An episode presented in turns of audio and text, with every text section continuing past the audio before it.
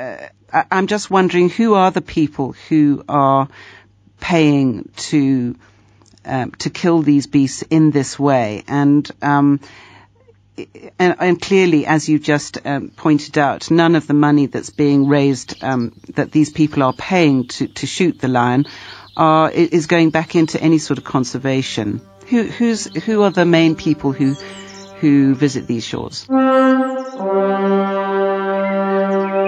Thank you.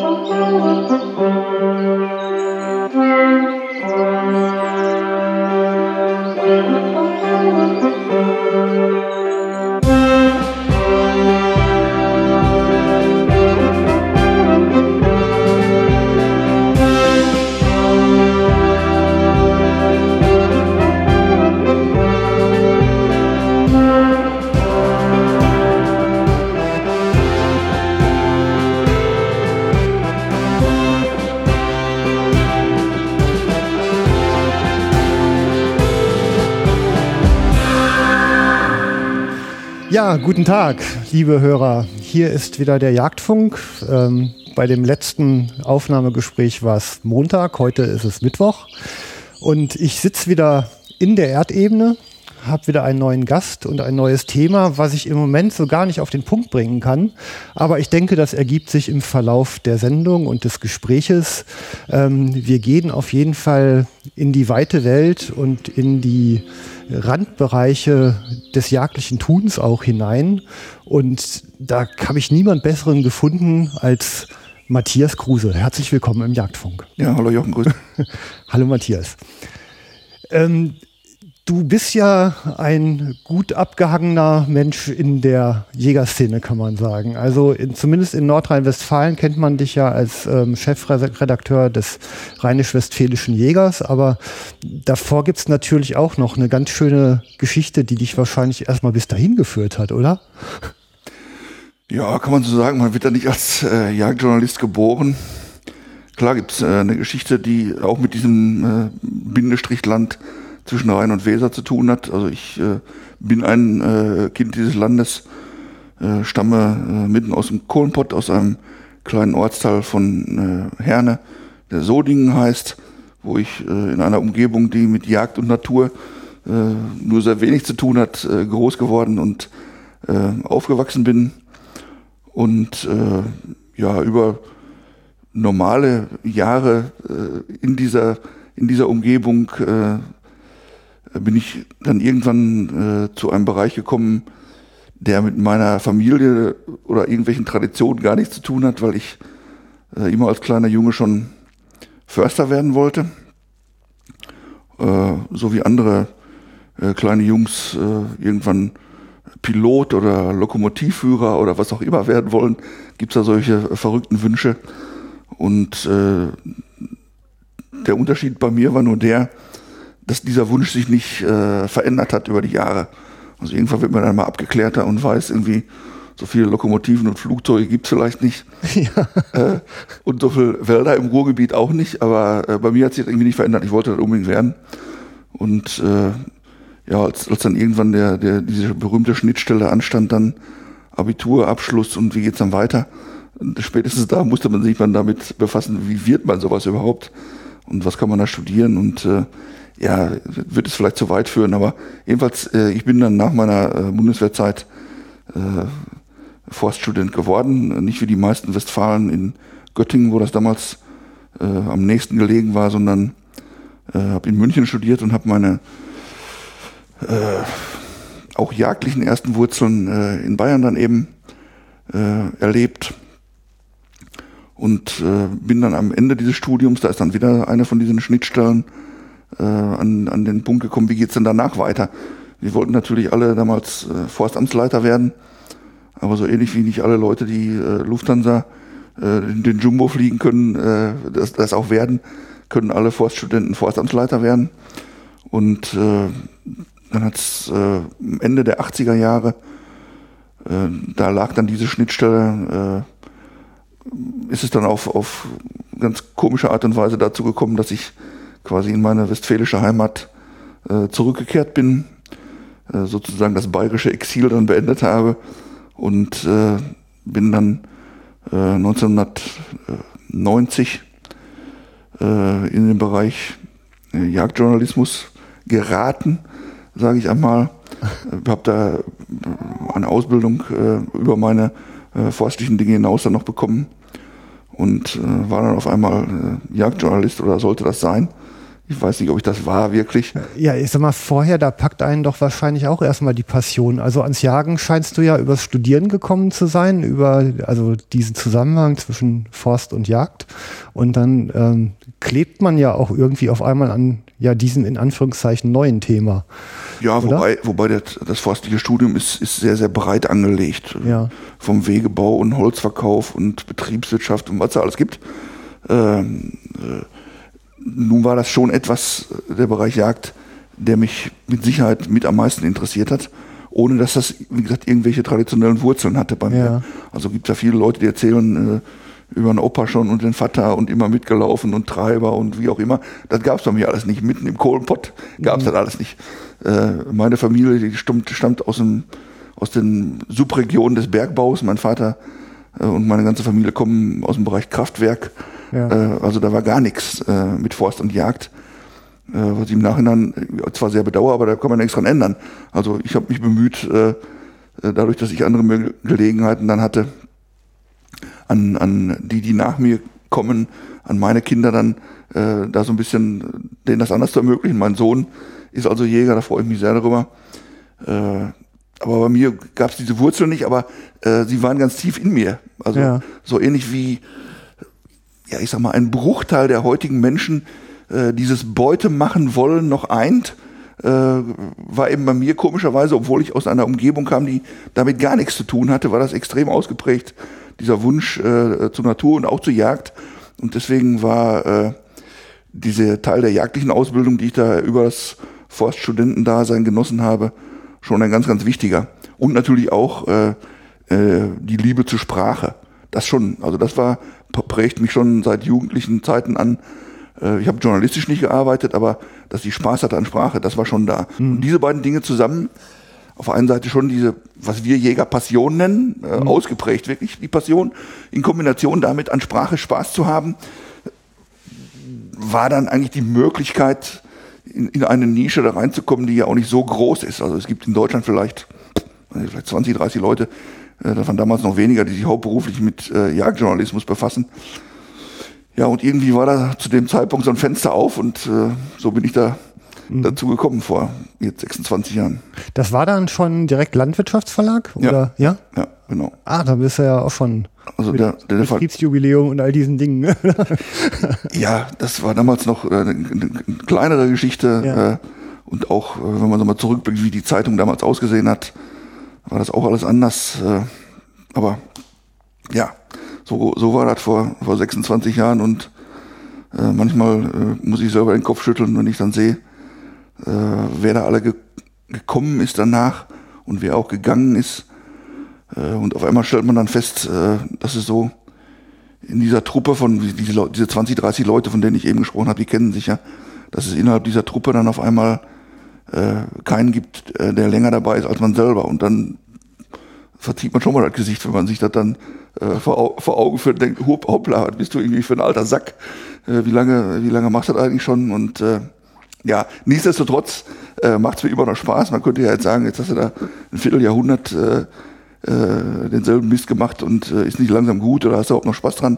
Also es macht mir noch Spaß, weil diese Tätigkeit halt äh, mit sich bringt ganz, ganz viele Felder. Ich habe eben gesagt, beim, beim Forststudium ist ganz, ganz viel und ein ganz kleiner Teil davon ist Jagd, einer, der mich besonders interessiert hat. Und bei, den, bei dem äh, Jagdjournalismus gibt es jetzt auch wieder ganz, ganz viele Bereiche.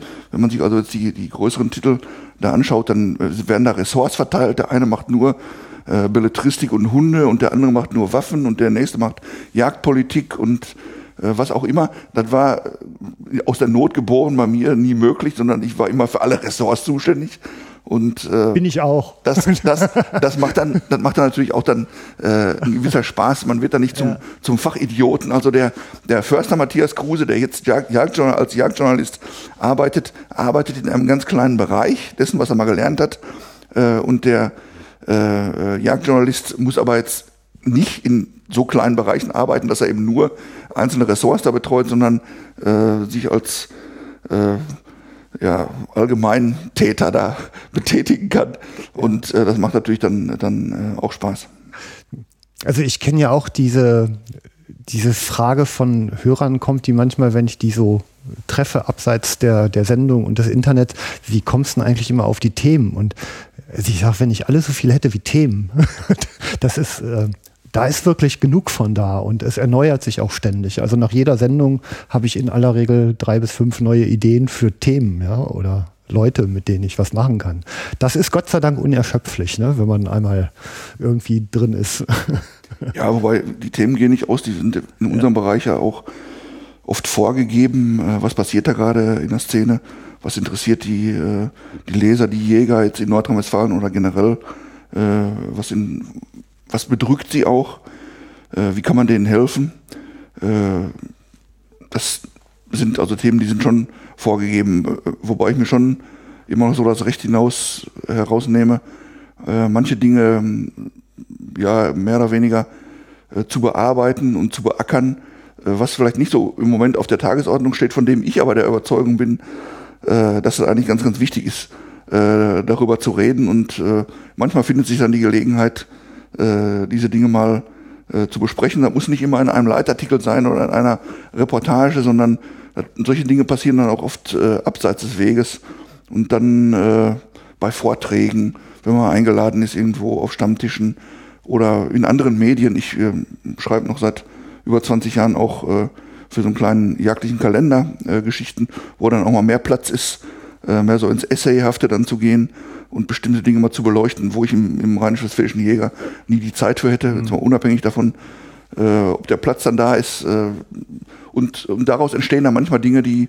die wirklich interessant sind. Ich bin also nach wie vor äh, da äh, auch im, im positiven Sinne äh, ein Getriebener, der, der immer noch den Kopf darüber schüttelt, äh, dass bestimmte Dinge für mich erkennbar in eine falsche Richtung laufen oder gar nicht so thematisiert werden. Ich sage mal als Beispiel, äh, es sind schon ganze Schrankwände über irgendwelche Kaliberdiskussionen äh, geschrieben mhm. worden und an Stammtischen äh, wird man wahrscheinlich bis ans Ende der Tage äh, über solche Detailfragen diskutieren. Aber wenn es dann manchmal um so Dinge geht, die aus meiner Sicht wirklich essentiell wichtig sind, und da wird dann gar nicht drüber gesprochen, da finden gar keine Diskussionen statt, mhm. dann, äh, dann betrübt mich das etwas.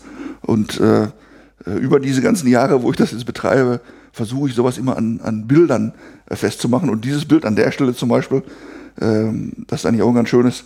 Äh, das heißt dann, manchmal streiten die Menschen so sehr über die Farbe des Ankers, dass sie nicht merken, dass gleichzeitig ihr Schiff untergeht. ja. Und das ist so dieses, ja, ja. wo ich dann, warum ja. spricht ihr nicht über die wichtigen Dinge im Leben? Ne?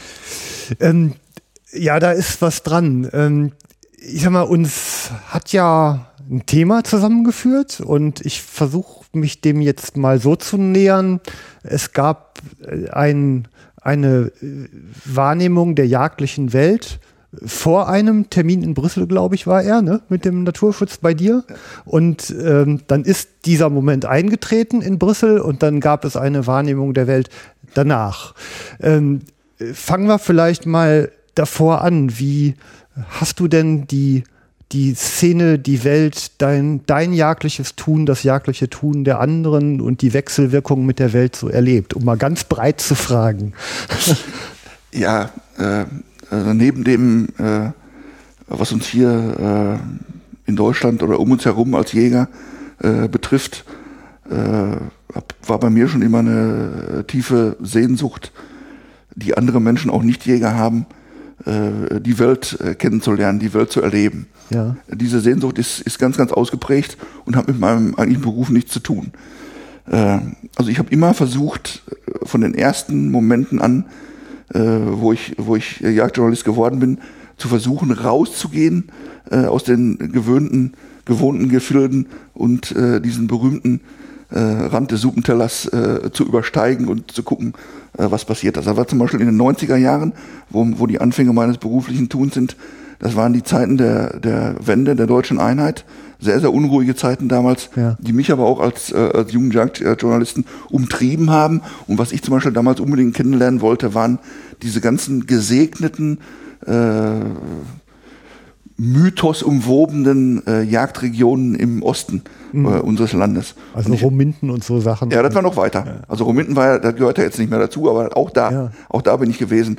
Äh, aber zunächst mal in, im, äh, diese Bereiche im Bereich der ehemaligen DDR. Okay. Und äh, von den 90er Jahren an habe ich äh, mir also zur Aufgabe gemacht, diese ganzen Regionen alle zu bereisen und mit den Augen des Jägers wahrzunehmen, äh, zu inhalieren.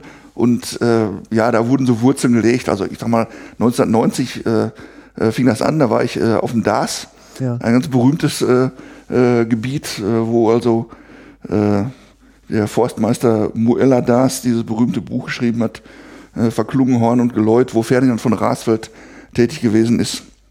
Und habe also äh, dort äh, seinerzeit die letzte, ich nenne die immer so, die letzte sozialistische Rotwildbrumpf noch miterlebt, weil das war schon, das war schon äh, das, das deutsche Jagdrecht, das bundesdeutsche Jagdrecht galt schon, aber äh, dort war noch irgendwie alles anders. Das war super faszinierend, weil äh, in der DDR gab es ja immer den Spruch, die Jagd gehört dem Volk. Und dann war das organisiert in diesen Jagdgesellschaften.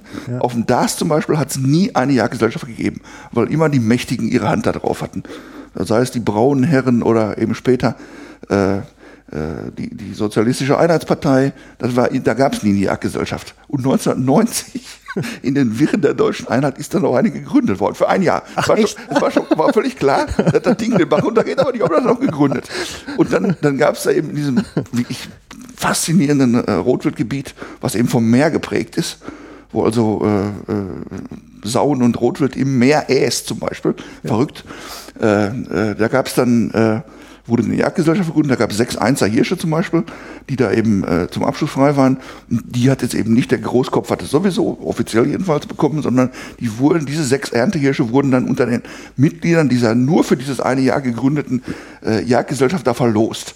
Und äh, da war zum Beispiel so, dass eben einer, einer, einen davon hat ein junger Forststudent äh, gewonnen jetzt quasi. Ja. Und äh, dann habe ich eben damals so miterlebt, äh, wie also scheinbar alles neu war, die neue Zeit war angebrochen und die Jagdgesellschaft, Jagd gehört dem Volk, aber äh, das war natürlich äh, noch lange nicht so, wie das auf dem Papier stand, weil das, das hätte ja, wäre noch schöner schön gewesen, dass da so irgendwer diesen Einser Hirsch gekriegt hätte, egal ob der den gewonnen hat oder nicht. Der Forststudent hat den Hirsch natürlich nicht bekommen, weil die alten Seilschaften noch bestens funktioniert Ja. haben. Und, äh, und das alles so zu erleben, auch mal in diesen Nachwendezeiten, war damals eigentlich super spannend. Ich habe mein erstes Stück Rotwild äh, damals auf dem DAS bei, bei dieser allerersten Recherchereise da erlegen können, ein Rotkalb. Danach hat es noch viele andere gegeben. Wie gesagt, die, da gibt es ja wirklich ganz, ganz faszinierende Gebiete im, im Osten unserer Republik. Äh, ich war auf der Nossentiner, in der Nossentiner Heide, das ist rund um die Müritz, äh, auf einer Kanzel, auf der kurz davor noch Erich Honecker gejagt hatte, wurde damals meine, mein kleiner Sohn wurde gestillt auf dieser Kanzel äh, und hatte entsprechenden Lärm gemacht. Ja. Und trotzdem standen 20 Meter vor uns äh, ein 20, 30 kopfstarkes Rotwildrudel, woraus man ersehen kann, wie gut isoliert diese Kanzel gewesen ist. Äh, ich habe im, in, im Spreewald äh, unter der Begleitung äh, wirklich herausragender Forstleute äh, wie in einer versunkenen Welt äh, von einem Kahn aus in der Mitte des Spreewaldes ein Stück Rotwild erlegen können. Ja. Äh, und ja, ich sag mal, diese ganzen Großregionen Deutschlands damals erlebt, die, die Gespräche auch mit den Menschen werden mir ja in ewiger Erinnerung bleiben. Und dann äh, aus dieser äh, aus dieser Leidenschaft äh, heraus äh, äh, herauszukommen, sich umzuschauen, immer mit den Augen des Jägers, ist dann, sind dann irgendwann auch ähm, äh, Leserreisekonzepte geworden, die es so nicht gab. Weil es ist schon äh, so immanent verbunden mit einer Jagdzeitschrift, dass man Leserreisen macht, aber diese Leserreisen sind also in der Regel äh, zum einen rein kommerziell und zum anderen nach einem Strickmuster, was mir persönlich unsympathisch ist. Äh, wir Menschen aus dem Ruhrgebiet, wir pflegen eine äh, ziemlich direkte Sprache und in dieser direkten Sprache äh, würde dieses, dieses Konzept heißen, hinfahren, abknallen, wiederkommen. Und hinfahren, abknallen, wiederkommen ist, ist nie so meins gewesen und deswegen habe ich äh, immer versucht, ähm, das, was mich umtreibt, in, in so ein Konzept einer Leserreise mit, äh, mit einzubinden. Das heißt also, in dem, im ersten Teil äh, dieser Reisen bekommen unsere Teilnehmer, unsere Leser äh, überhaupt kein Gewehr in die Hand, sondern äh, ich versuche sie vertraut zu machen äh, mit Land und Leuten, äh, mit der Geschichte dieser Region, auch mit der Jagdgeschichte, äh, mit den Problemen äh, und was auch immer. Und im zweiten Teil der Reise jagen wir dann da, ganz klar. Aber dieses, dieses Konzept, wie gesagt, das gab es so nicht. Das hat noch nie einer gemacht. Und deswegen habe ich gesagt, okay, dann mache ich das eben selber. Und dieses Stichwort Rominten zum Beispiel, mhm. wo du das eben gebracht hast, das war, ist natürlich auch ein absolut mythenumwogener äh, Bereich. Ich habe alle Bücher verschlungen, die es da gab und äh, wollte da immer mal hin und äh, da auch so ein Konzept draus basteln. Und äh, das war zum Beispiel was, wo ich fünf Jahre dann gearbeitet habe, bis das dann ging. Also fünf Jahre habe ich da gebraucht, bis diese Rominenreise dann irgendwann mal äh, äh, funktioniert hat. Und äh, ja, und aus diesen, aus diesen Anfängen, die also irgendwann mit dem zusammenhängen, was ich mal gelesen habe, sind dann eben, ja, wie gesagt, ein Vierteljahrhundert mache ich das jetzt, sind ganz, ganz viele äh, verrückte Sachen geworden, die ja in vielen, vielen Ecken der Welt äh, gespielt haben, wo, wo ich äh, mit Jägern zusammengekommen bin, mit Jägern hingefahren bin und äh, ja, die mir, die meinen Blick unendlich geweitet haben, äh, den Blick des Jägers, aber auch des, den Blick dessen, der die, der die Probleme da sieht. Und für mich ist es heute noch so, dass ich dadurch in aller Welt auf der einen Seite Freunde habe, die mich auch immer wieder versuchen, dahin zurückzuholen, was ich manchmal kann und manchmal nicht so, wie ich das gerne wollte. Äh, auf der anderen Seite aber ähm, äh, die Probleme sehe, die diese Menschen dort haben. Nicht nur die Jagd hat, sondern die diese Menschen dort haben.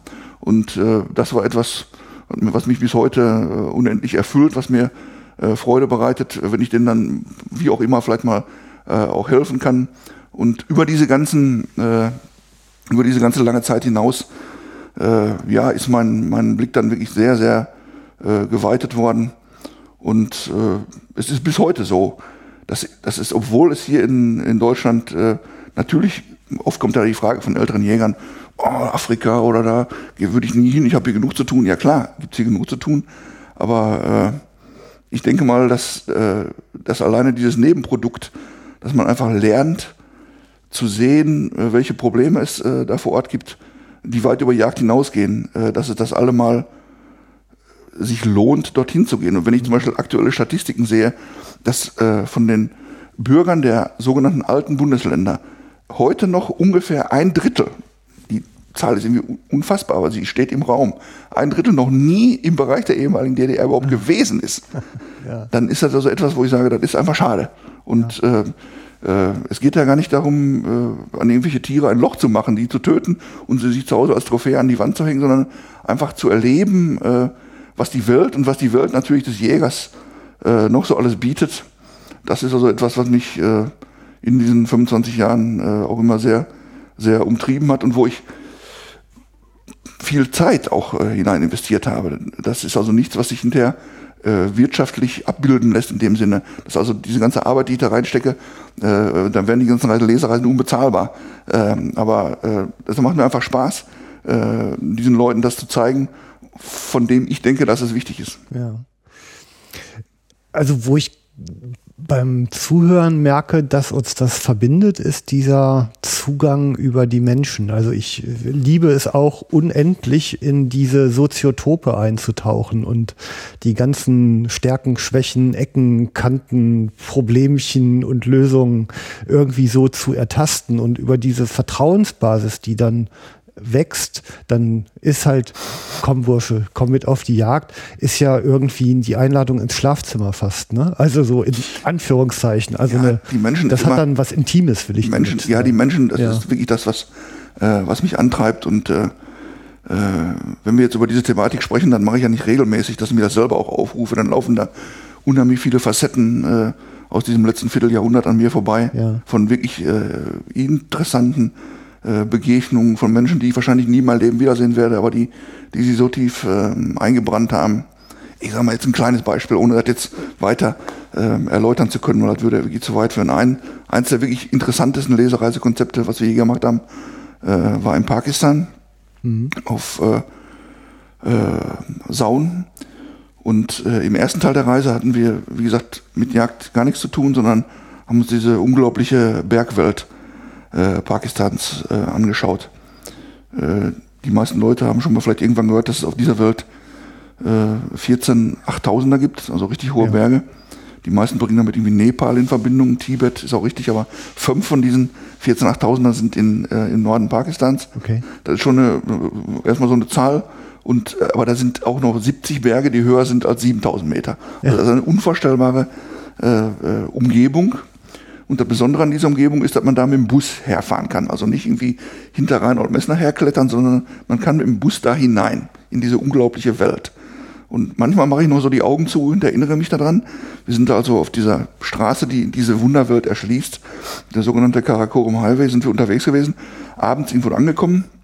In so einem ehemaligen, aus englischer Kolonialzeit stammenden, sehr, sehr guten Hotel. War so Ende Februar, kein Mensch sonst da, die ganze Bude leer. Und morgens äh, sitzen wir da in, dem, in der Panorama verglasten Front und, und essen unser Rührei. Und da gucke guck ich mich so um und wir, das war so auf vielleicht 15, 1600 Meter Höhe, also nichts irgendwie, was irgendwie die Atmung erschwert hätte. Ja. Und um dieses Hotel herum, mit dem Auge zu sehen, waren sieben Berge, die höher waren als 7000 Meter. unvorstellbar, wirklich unvorstellbar. Ja. Und äh, jetzt zurück zu den Menschen. Äh, da gibt es ein, ein, eine berühmte Sehenswürdigkeit, das sogenannte Baltit Fort, das, äh, das ehemalige Schloss des Herrschers dieses Tales. Äh, das Tal heißt äh, Hunza. Das war der Mir von Hunza, der dieses äh, Schloss da bewohnt hat. Und in diesem Hunza-Tal ist alles anders als in Pakistan. Pakistan ist ein extrem islamisches Land, islamische Republik, mit extremen Formen auch, äh, wie der Islam da gelebt wird.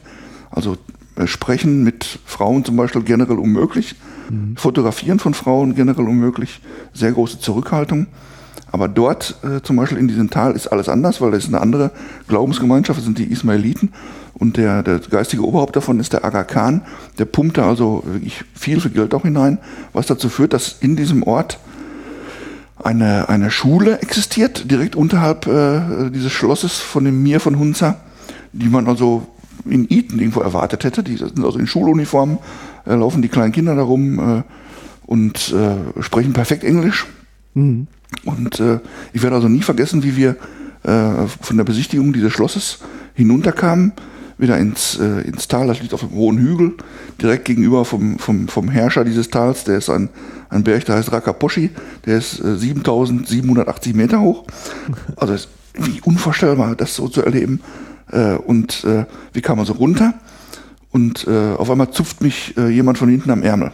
Das war jetzt einer von diesen Menschen, an die ich da denke, dem ich nie danach wieder begegnet bin und Ja. den ich auch nie wieder treffen werde. Das war so ein kleiner Junge in Schuluniform, Fußball unterm Arm und fragte mich, Why do you come to this valley in wintertime?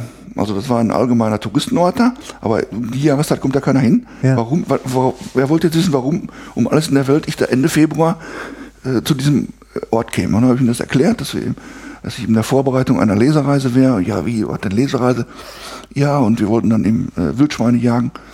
Und das fand er irgendwie total interessant, weil das, äh, so ein Tier hatte er da oben noch nie gesehen. Und Wildschwein wusste er nur, war irgendwie für äh, auch für die Ismailiten äh, unreines Tier. Ja. Und das wollte er jetzt aber auch doch wissen. Und dann war also eine Frage, wie schmeckt Wildschwein? Das konnte ich ihm jetzt irgendwie ganz schlecht erklären, wie Ja. Wildschwein schmeckt, aber dass man das essen kann, das konnte ich ihm erklären. Und dann war eine so eine, so eine Begegnung, die, die ganz, ganz tief sich irgendwie mir eingebrannt hat. Ja. Dieser kleine Junge da, äh, 100 Kilometer vor der chinesischen Grenze, äh, mit dem zu diskutieren. Und wir haben dann eben anschließend da äh, dann äh, äh, Wildschweine gejagt, auch viele Wildschweine gejagt und äh, war so im, im, im Schatten dieser, dieser Himalaya-Riesen wirklich unbeschreiblich, unvorstellbar, äh, diese Welt und diese Kultur auch zu erleben. Ja. Also äh, ich meine nur so ein kleines Beispiel. Wenn ich sage, dass das extrem ist äh, in, in, in Pakistan, äh, die dürfen kein Schweinefleisch essen. Okay, das hat man schon mal gehört. Ja. Die dürfen diese Tiere auch nicht anfassen. Das ist, also wirklich, dürfen sie wirklich nicht.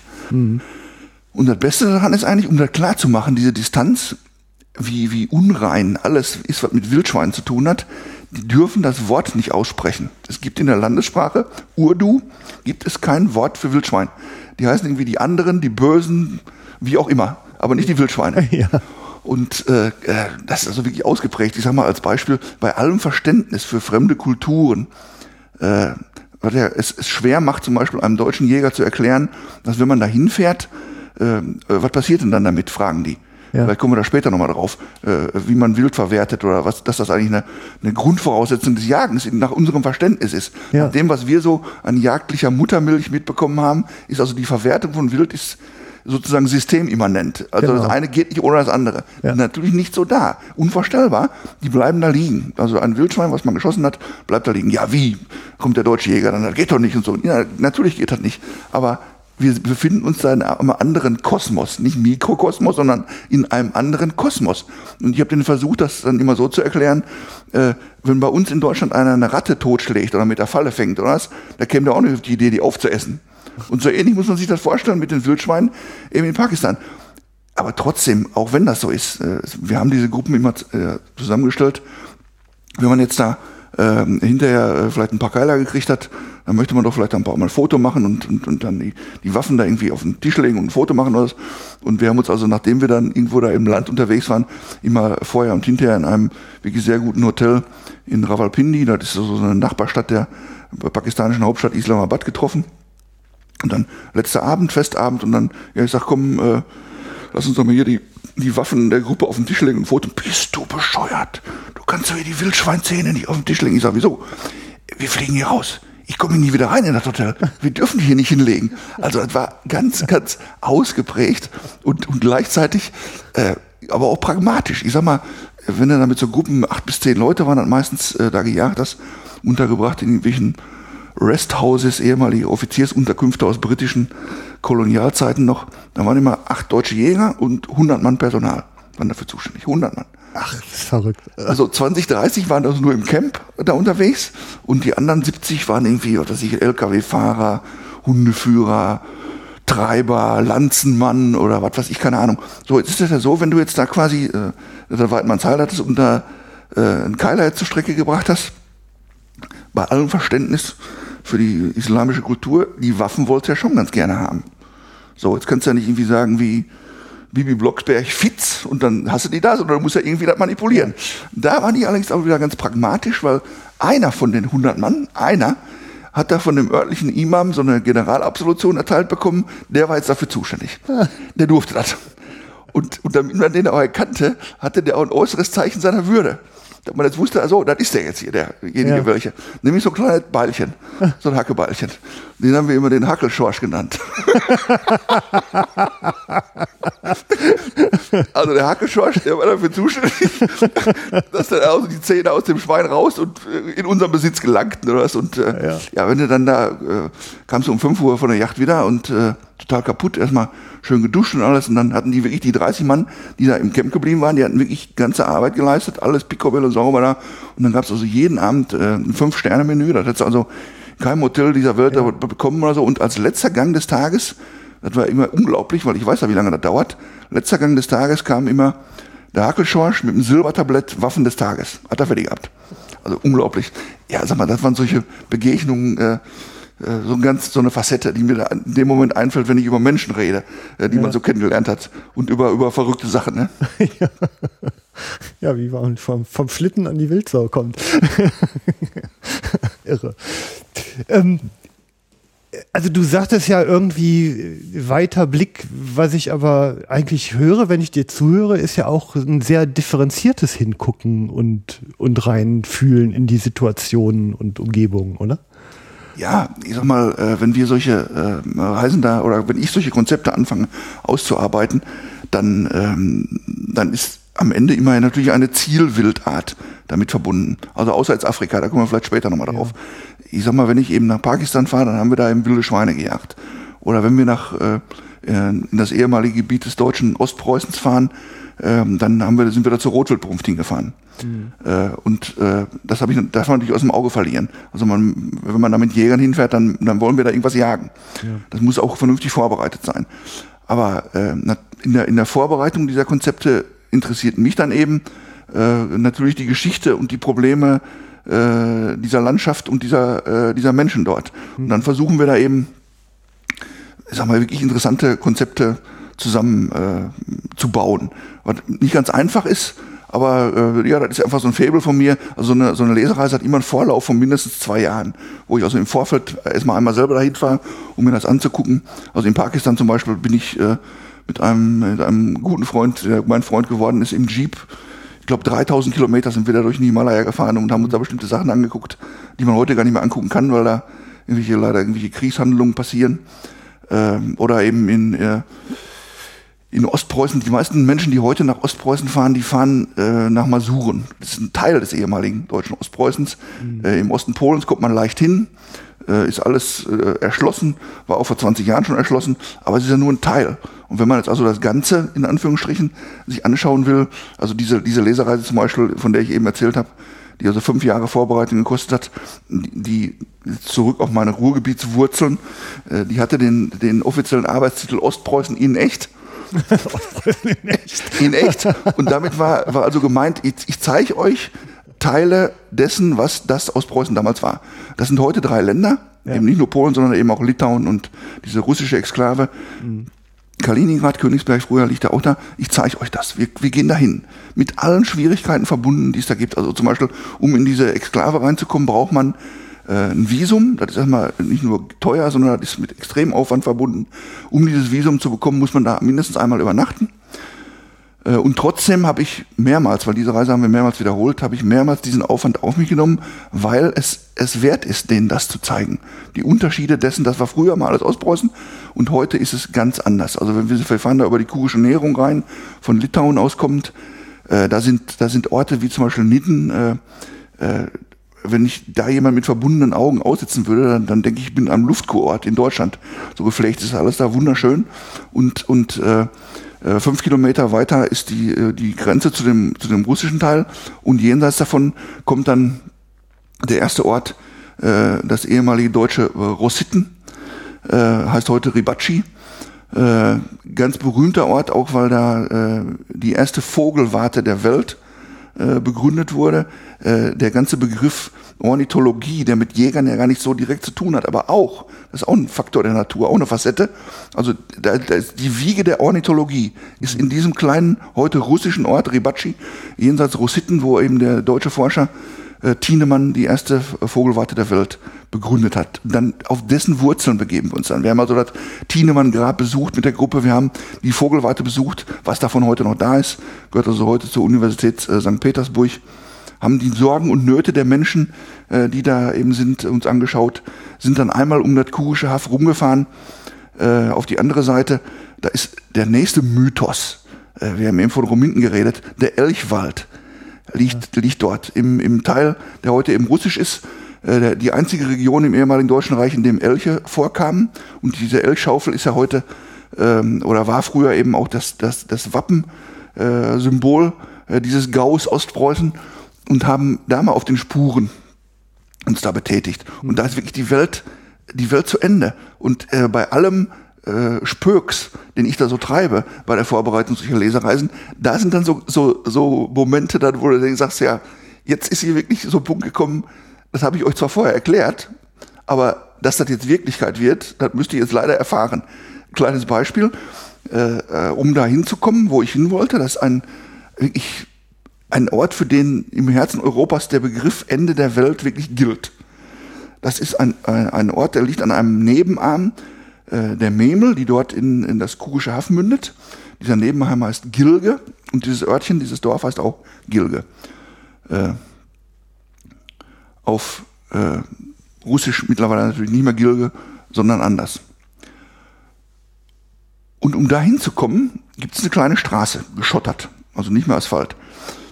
Äh, die, die kann man mit dem Auto auch befahren. Das Problem besteht nur darin, dass der nächste Nebenarm, der davor liegt, der sogenannte Nemoninstrom, dass der überwunden wird von einer Pontonbrücke. Die trägt auch ein Bus, die Pontonbrücke. Das Problem besteht nur darin, dass man nie weiß, wie der Wasserstand ist in dem Nemonienstrom. Und wenn der Wasserstand zu niedrig ist, dann ist der Winkel dieser äh, Pontonbrücke so, dass unser Reisebus zum Beispiel da nicht drüber fahren kann. Setzt auf. Nein, der kommt einfach da nicht drüber. Ja, okay. Das wusste ich vorher auch schon, bloß ich wusste nicht, wie viel Wasser da drin ist. Das sagt ja auch keiner. Also bei allem, äh, was heute Google Earth und was was ich zur Verfügung stellt, der Wasserstand im Nemoninstrom, der ist nirgendwo hinterlegt. Den finde ich ja. auf keiner Seite äh, von irgendeinem äh, meteorologischen Service oder sowas, sodass einfach die Frage, die bleibt im Raume, wie wird's denn sein, wenn wir mit dem Bus da hinkommen? Das hatte ich den Leuten vorher auch erklärt. Und Ja. äh, da gibt's ja nur zwei Alternativen. Das habe ich denen auch erklärt. Entweder wir können da drüber fahren, dann fahren wir bis Gilge, Ja. oder wir können da nicht drüber fahren, dann laufen wir nach Gilge. Das sind so fünf Kilometer noch. Ja. Wollten die irgendwie alle nicht glauben, oder? Ne? Ja, ja, da erzählt uns einer vom Pferd, oder? So, dann kamen wir da hin, Und seid gelaufen. Ende. Ende? Ja, ich sag, jetzt laufen wir. Wie, wir laufen jetzt? Ja, ich sag, jetzt laufen wir. Das war natürlich für die, sind da auch mal ältere Herrschaften dabei, jetzt völlig unverständlich, warum wir da über diese Schotterpiste da laufen hat. Zu diesem Ort am Ende der Welt. Ich blende jetzt mal aus, das, was dazwischen passiert ist. Wenn man sich hinterher mit den Leuten unterhalten hat, wir machen immer ein Nachtreffen, tauschen Bilder aus, gibt es unendlich viele Geschichten natürlich von der Yacht hinterher, von den Hirschen und so weiter, von der Brunft wenn man sich hinterher mit den Leuten unterhält, was war für euch das Wichtigste? Was habt ihr am meisten in Erinnerung? Dann kommt in 90% der Fälle Gilge. Unvorstellbar, weil das sind so Sachen, da kommt kein normaler Mensch überhaupt hin. Denn diesen Ort findet man bei starker Suche irgendwo auf einer Karte, aber keiner weiß, warum man da hin sollte. Ja. Äh, und nie eine Reisegruppe würde da hinkommen. Äh, aber ich bin so stolz zu sagen, ich bin mit mehreren Leuten da gewesen und die wissen jetzt, was Gilge ist. Oder ein anderer, anderer Punkt, äh, weil du sagst, man, man, man franzt aus. Äh, meine allererste äh, Lesereise, die war im, im Süden Polens, äh, in Schlesien. Und äh, dort sind wir äh, unter anderem auch äh, in, in Pless gewesen, Jagdgeschichte. Der Fürst Pless mit seinen Hörnern, ehemaliger Oberstjägermeister des Deutschen Kaisers, war im Zweiten Weltkrieg noch in so einem Hauptquartier, von wo aus irgendwas getrieben wurde und ist ein, ein unvorstellbar schönes Schloss, das Hauptschloss von Pless, aber auch das Jagdschloss von Pless. Äh, Promnitz heißt das. Äh, es ist für viele Polen völlig unbekannt auch, die da in, in der unmittelbaren Umgebung nehmen. Das liegt 30 Kilometer südlich, eines der übelsten Industriegebiete, die es heute noch gibt, des äh, schlesischen Kohlenpots, der Katowice, diese Region. 30 Kilometer südlich davon sind diese beiden unvorstellbaren Schlösser mit jeder Menge Jagdgeschichte. Da haben wir uns dann zum Beispiel im Billardzimmer hing dann der, der Kaiser in einem, in einem Ölbild 1,50 Meter mal 4 Meter der deutsche Kaiser von der Wand und unterhalb davon äh, war ein Billardtisch und da haben wir dann zum Beispiel äh, einen Champagnerempfang gemacht, so als Auftakt äh, zu dieser Yachtreise. Okay. Das sind so Momente, die sind, kannst du mit den Fingern fassen. Ja. Aber was auch ist, und das nehme ich mir schon heraus, darauf auch mal hinzuweisen, äh, 30 Kilometer davon entfernt liegt Auschwitz. Ja. Ja. Und auch da äh, sind wir, und zwar nicht nur mal so eine Stunde oder sowas, sind wir einen ganzen Tag mit einer deutschen Jägergruppe in Auschwitz gewesen. Und, äh, äh, und haben da an, den, an, dem, an der berühmten schwarzen Mauer zwischen den Blöcken 10 und 11 einen Kranz niedergelegt und sind, sind äh, in, in dem Vernichtungslager Birkenau gewesen. Und da waren, wie gesagt, viele ältere Semester auch dabei, die hatten da richtig Angst vor Ja. richtig Angst vor, da mitzukommen. Und äh, ja, ich kann nur sagen, äh, fünf Jahre, zehn Jahre danach, äh, wenn da zum Beispiel Gedenkfeiern kommen zur Befreiung von Auschwitz, das sind immer verbunden mit Gedenkfeiern im Deutschen Bundestag bis heute, rufen mich auf einmal Leute an, die dann sagen, immer ich gucke hier gerade äh, äh, im deutschen Fernsehen die Sendung äh, aus dem Deutschen Bundestag über die Gedenkfeier und äh, ich war da mit dir. Und zwar nur wegen dir. Ich wäre da nie freiwillig hingegangen. Und ich wollte mich nochmal bei dir bedanken, dass wir da hingegangen sind. Das sind natürlich so, so Highlights, die mit Yacht überhaupt gar nichts zu tun haben.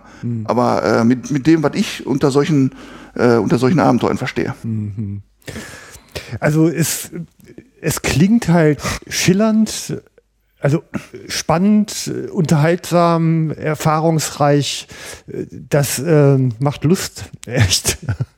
Also es macht wirklich Lust, da, da mal hinterher zu, zu wandern und da das mal mit zu, äh, zu erleben, glaube ich. Also ähm, tut mir leid, Hörer, das war jetzt eine kleine Werbeveranstaltung für Matthias Leserreisen, aber ich meine, hat ja auch deine ganze Zeit sehr geprägt, ne? Und Ja, es hat sie äh, äh, geprägt. Viele ähm, haben das äh, nicht verstanden und äh, ich mache es ja auch nicht, äh, ich sag mal als Beispiel.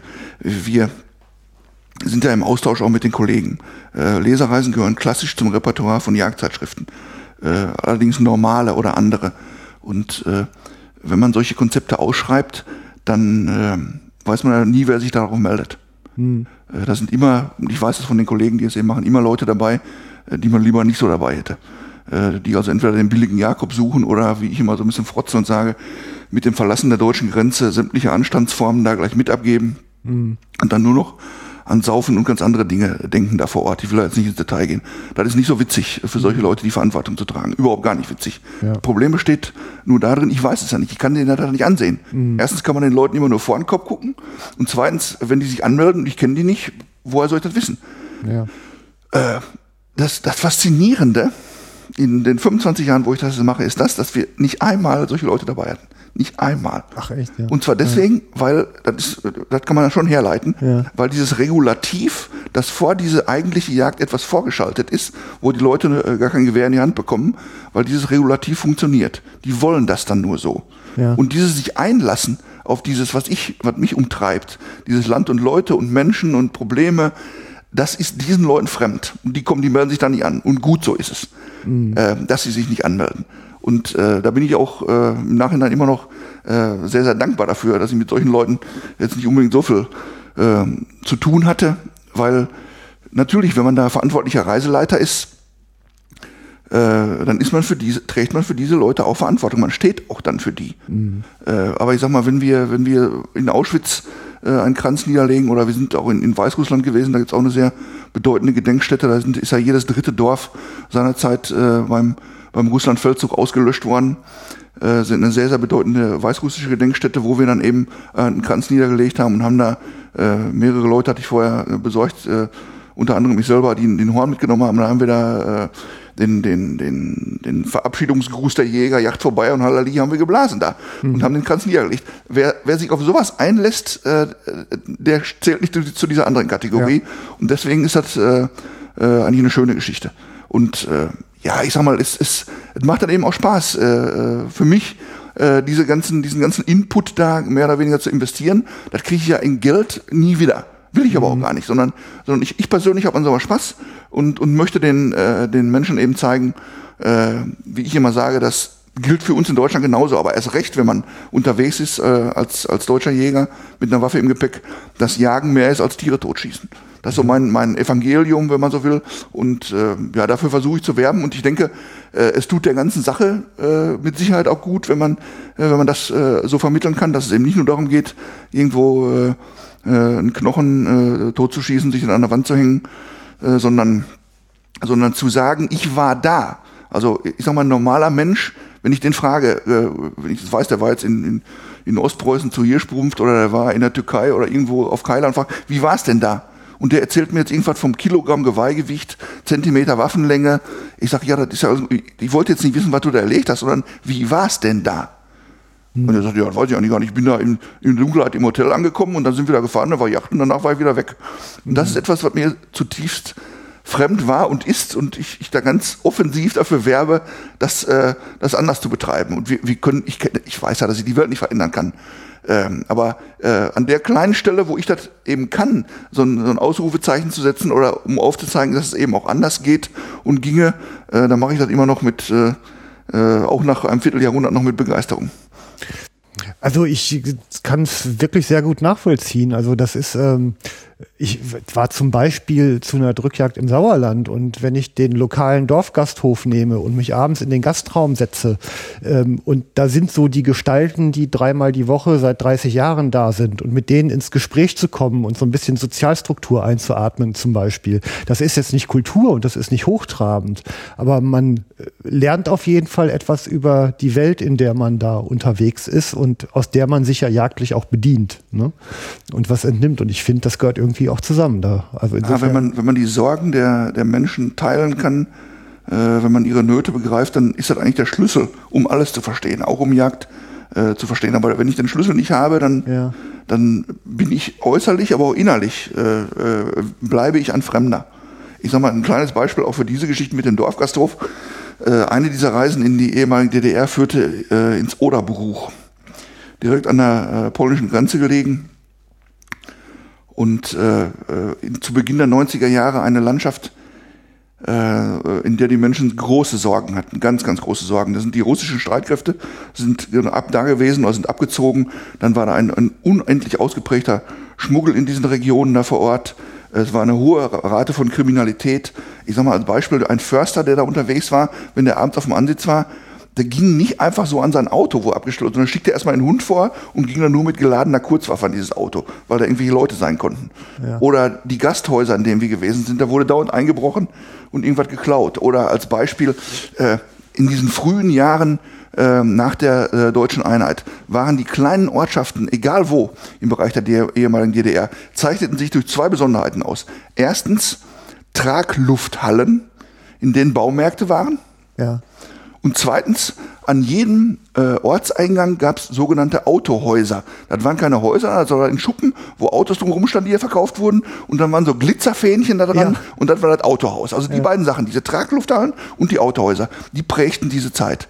Mhm. Und wenn du da mit den Leuten da im Gasthaus gesessen hast, da unweit der polnischen Grenze, dann, dann kamen da so Geschichten raus, ja, letztens hier da bei uns am Autohaus da irgendwie eine Störung nachts gewesen und dann macht er das Licht an und war aber, sah nichts oder so. Und am nächsten Morgen, äh, als es hell wurde, hatten die ganzen Autos, die da standen, schon schwarze Nummernschilder.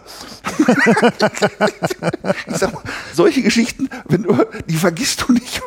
das, ist, das brennt sich so ein, äh, das ist super äh, faszinierend und, und beteiligt sich an, an, der, an der Sorge der Menschen damals. Die hatten ja, die haben sich die Frage gestellt, wie, wie, wie, wie, wie werde ich jetzt jagdlich erfolgreich oder wie kriege ich meinen Bock oder mein, meine Sau, sondern die waren existenziell von ganz anderen Dingen umtrieben ja. und das war damals so ein, so, ein, so ein kleines Fenster der Geschichte, äh, wo man daran mal teilhaben konnte. Das war einfach super faszinierend.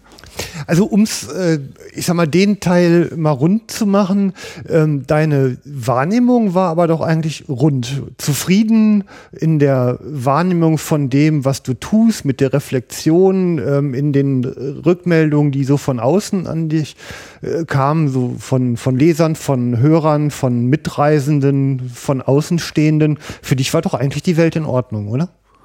Ja, aber das ist in Ordnung.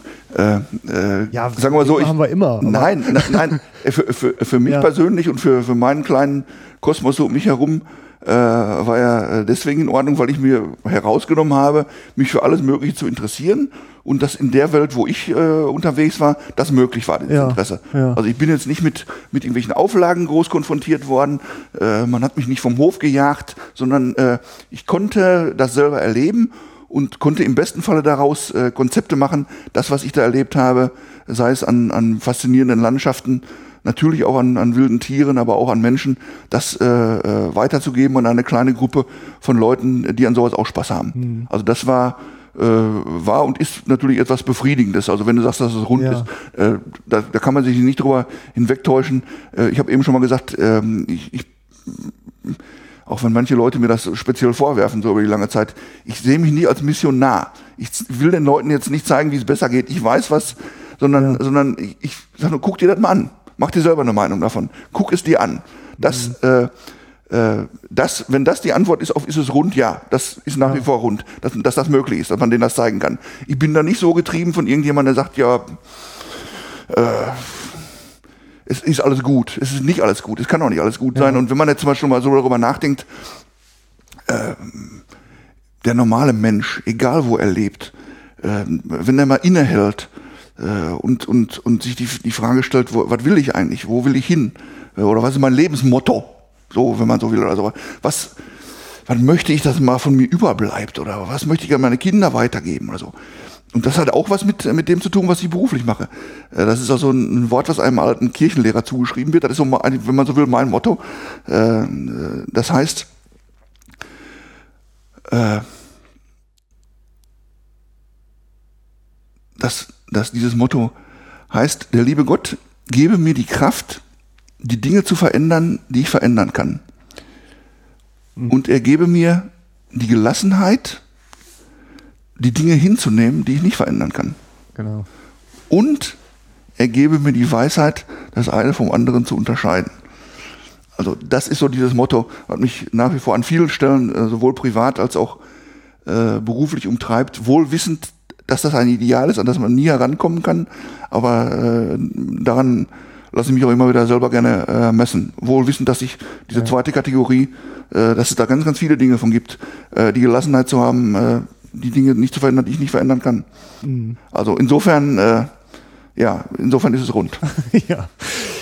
Ja, was ich damit vorbereiten wollte, ähm, ist äh, der Gang aufs Sprungbrett, um dann abzuheben nach Brüssel. Also äh, zu diesem, glaube ich, denkwürdigen Moment, den du mir ja in, in Dortmund schon mal kurz erzählt hast. Ja, ähm, vielleicht erzählst du einfach mal, wie die Geschichte, wie es dahin führte und was ja, hat, dich hat natürlich da eine Vorgeschichte, weil äh, ja. Äh, bei diesen ganzen Sachen, von denen ich eben erzählt habe, äh, bin ich ja, habe ich mich angefangen, äh, weiter äh, hinaus zu begeben äh, aus unserem Bindestrichland Nordrhein-Westfalen äh, nach Deutschland, nach Bereichen, die wieder, wieder Deutschland sind, dann so nach Europa ausgefranst, wohin auch immer. Hm. Dann irgendwann durch, durch einen Freund von mir, der leider heute nicht mehr lebt, Rudi Humme, nach Pakistan, wo ich eben schon davon erzählt ja. habe. Aber in bestimmten Bereichen war ich nie, wie zum Beispiel Afrika, weil hm. eben oft erzählt wird, dieser berühmte Virus oder so. Also der, der, da hatte ich nie so den, den Drive und äh, da bin ich auch zum Beispiel mal äh, irgendwann gewesen, relativ schnell als junger Jagdredakteur und, und packte mich also überhaupt gar nicht. Das war mir eher fremd.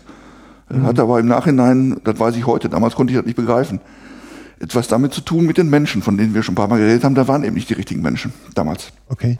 Und dann war das auch wieder weg. Der Virus hatte mich nicht und irgendwann viele, viele Jahre danach äh, kam dann wieder mal so der Input mit Afrika durch Freunde auch wieder, die sagten, guck dir das doch mal an, äh, das, das läuft irgendwie anders.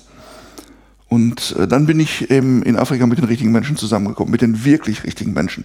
Das sind also heute wirklich äh, einige meiner absolut besten Freunde, die mir dann ihr Land, äh, ihr Afrika äh, gezeigt haben und die Art und Weise, wie sie das verstehen, äh, wie man da eben auch jagt. Mhm.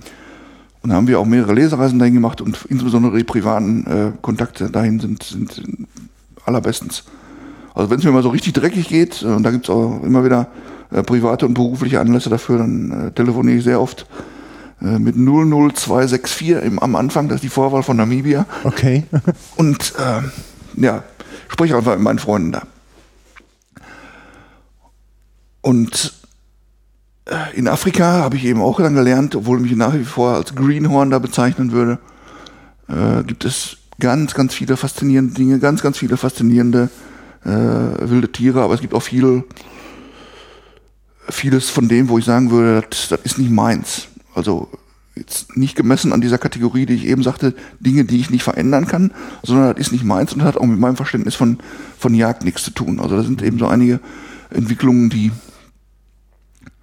also generell mit Afrika nichts zu tun haben, aber auch mit Afrika. Als Beispiel äh, Jagen im Zaun innerhalb von wilddichten Gattern ist also etwas, äh, und vom, mit meinem Verständnis von Jagd äh, auch in Europa äh, und auch in Deutschland, auch hier bei uns in Nordrhein-Westfalen nichts zu tun hat, äh, weil eben an einer ganz bestimmten Stelle der Urdefinition dessen, was für mich Jagd ist, äh, das nicht gegeben ist. Für mich ist ja. die Urdefinition von Jagd ist eben äh, die nachhaltige Nutzung freilebender Wildtierbestände. Mhm. Frei, und das freilebend ist eben dann äh, nicht gegeben. Du hast in der vorherigen Sendung schon mal irgendwann mit äh, Kai-Uwe Denker gesprochen, ihr seid aufs Erongo-Verzeichnis gekommen, auf bestimmte Dinge, äh, die ich dann eben auch da erlebt habe. Es gibt in, in, in Afrika eine Menge Sachen, wo ich Probleme mit habe. Äh, ich bin jetzt wieder nicht derjenige, der, der äh, so typisch deutsch äh, den Zeigefinger hebt. In alten Zeiten gab es ja diesen Spruch, am deutschen Wesen soll die Welt genesen. Nein, das soll sie nicht und soll sie auch nicht in der deutschen, ehemaligen deutschen Kolonie, Deutsch Südwest das, so bin ich nicht. So tick ich nicht und äh, ich, ich höre mir das einfach an, ich gucke mir das an und oft auch muss ich das verarbeiten. Da, da brauche ich Zeit für. Ich, ich, ich versuche mir also zwischendurch eher auf die Zunge zu beißen, als irgendwie zwischendurch mal zu sagen, das könnt ihr doch jetzt hier nicht machen. Ja. Aber auch dieses ganze Miteinander von Schwarz und Weiß, das sind solche Dinge, die, die können wir nicht begreifen. Ich kann die nicht begreifen. Ich bin so oft ja. da gewesen schon. Ich kann sie nicht begreifen. Und wenn ich dann wieder zu Hause bin, dann dauert das Wochen, um mich da wieder einzunorden. Äh, was habe ich da alles erlebt? Äh, und ein, ein, guter Freund von mir hat das mal äh, mit einem schönen Wort äh, beschrieben, das hundertprozentig gilt. Äh, wenn ich da wiederkomme aus solchen äh, Kulturen, aus solchen Ländern, dann, dann habe ich einen Sozialjetlag. ja, schönes Wort. Das, ja, das sagt viel. Sozialjetlag. Ja. Und äh, ja gut, aber sag mal, durch diese ganzen Kontakte, um jetzt auf deine Frage zu beantworten, wie komme ich dann nach Brüssel? Ja, also ich hatte Freunde in, in Afrika und habe mit mit denen unendlich viel erlebt und, und gelernt auch. Ich bin immer noch ein Lernender. Äh, und äh, ja, ich bin einfach äh, stolz, diese Freunde zu haben. Nicht stolz auf das, was ich kann oder, sondern ich bin stolz darauf, dass diese Menschen meine Freunde sind. So, jetzt einer von denen schleppt mich dann nach Jahren äh, in Dortmund äh, zu einem anderen. Äh, und du hast äh, in der Sendung mit äh, Kai-Uwe Denker auch davon geredet, dass du selber mal äh, teilgenommen hast an der äh, dortigen äh, Pressekonferenz des Erongo-Verzeichnisses. Ja. Da habe ich, an, genauso wie du, habe ich da an dieser Pressekonferenz auch teilgenommen. Habe mich da hinten reingesetzt und habe mir das angehört von den Sorgen und Nöten, von denen diese, diese Haudegen, diese Gruppe da erzählt hat, die mir alle so irgendwie so fremd waren. Äh, faszinierend auf der einen Seite, aber das, was die erzählt haben mit Melancholie, mit Trauer, über, über Wurzeln der Jagd, die, die dabei gehen, verloren zu gehen, die uns wegbrechen und die, die ganze Zukunft der Jagd quasi äh, gefährden, habe ich hinten drin gesessen mit offenem Mund und, und war da wirklich sehr, sehr betroffen davon, von dem, was, was da erzählt wurde. So, und jetzt, äh, zwei Jahre später, bringt mein Freund, der einer von den Motoren aus äh, auch dieses Erongo-Verzeichnisses war, bringt mich also zum, zum Vorsitzenden des äh, Erongo-Verzeichnisses, eben zu Kai-Uwe Denker, der bei dir in, äh, ja auch schon gewesen ist, äh, dem berühmten äh, oder bekannten Jäger, berühmt ist ein blödes Wort, aber äh, die Engländer haben da eine äh, bessere Sprache. Well known, würden die sagen, äh, ja. gut, gut bekannt. Äh, und äh, den Namen kannte ich natürlich auch.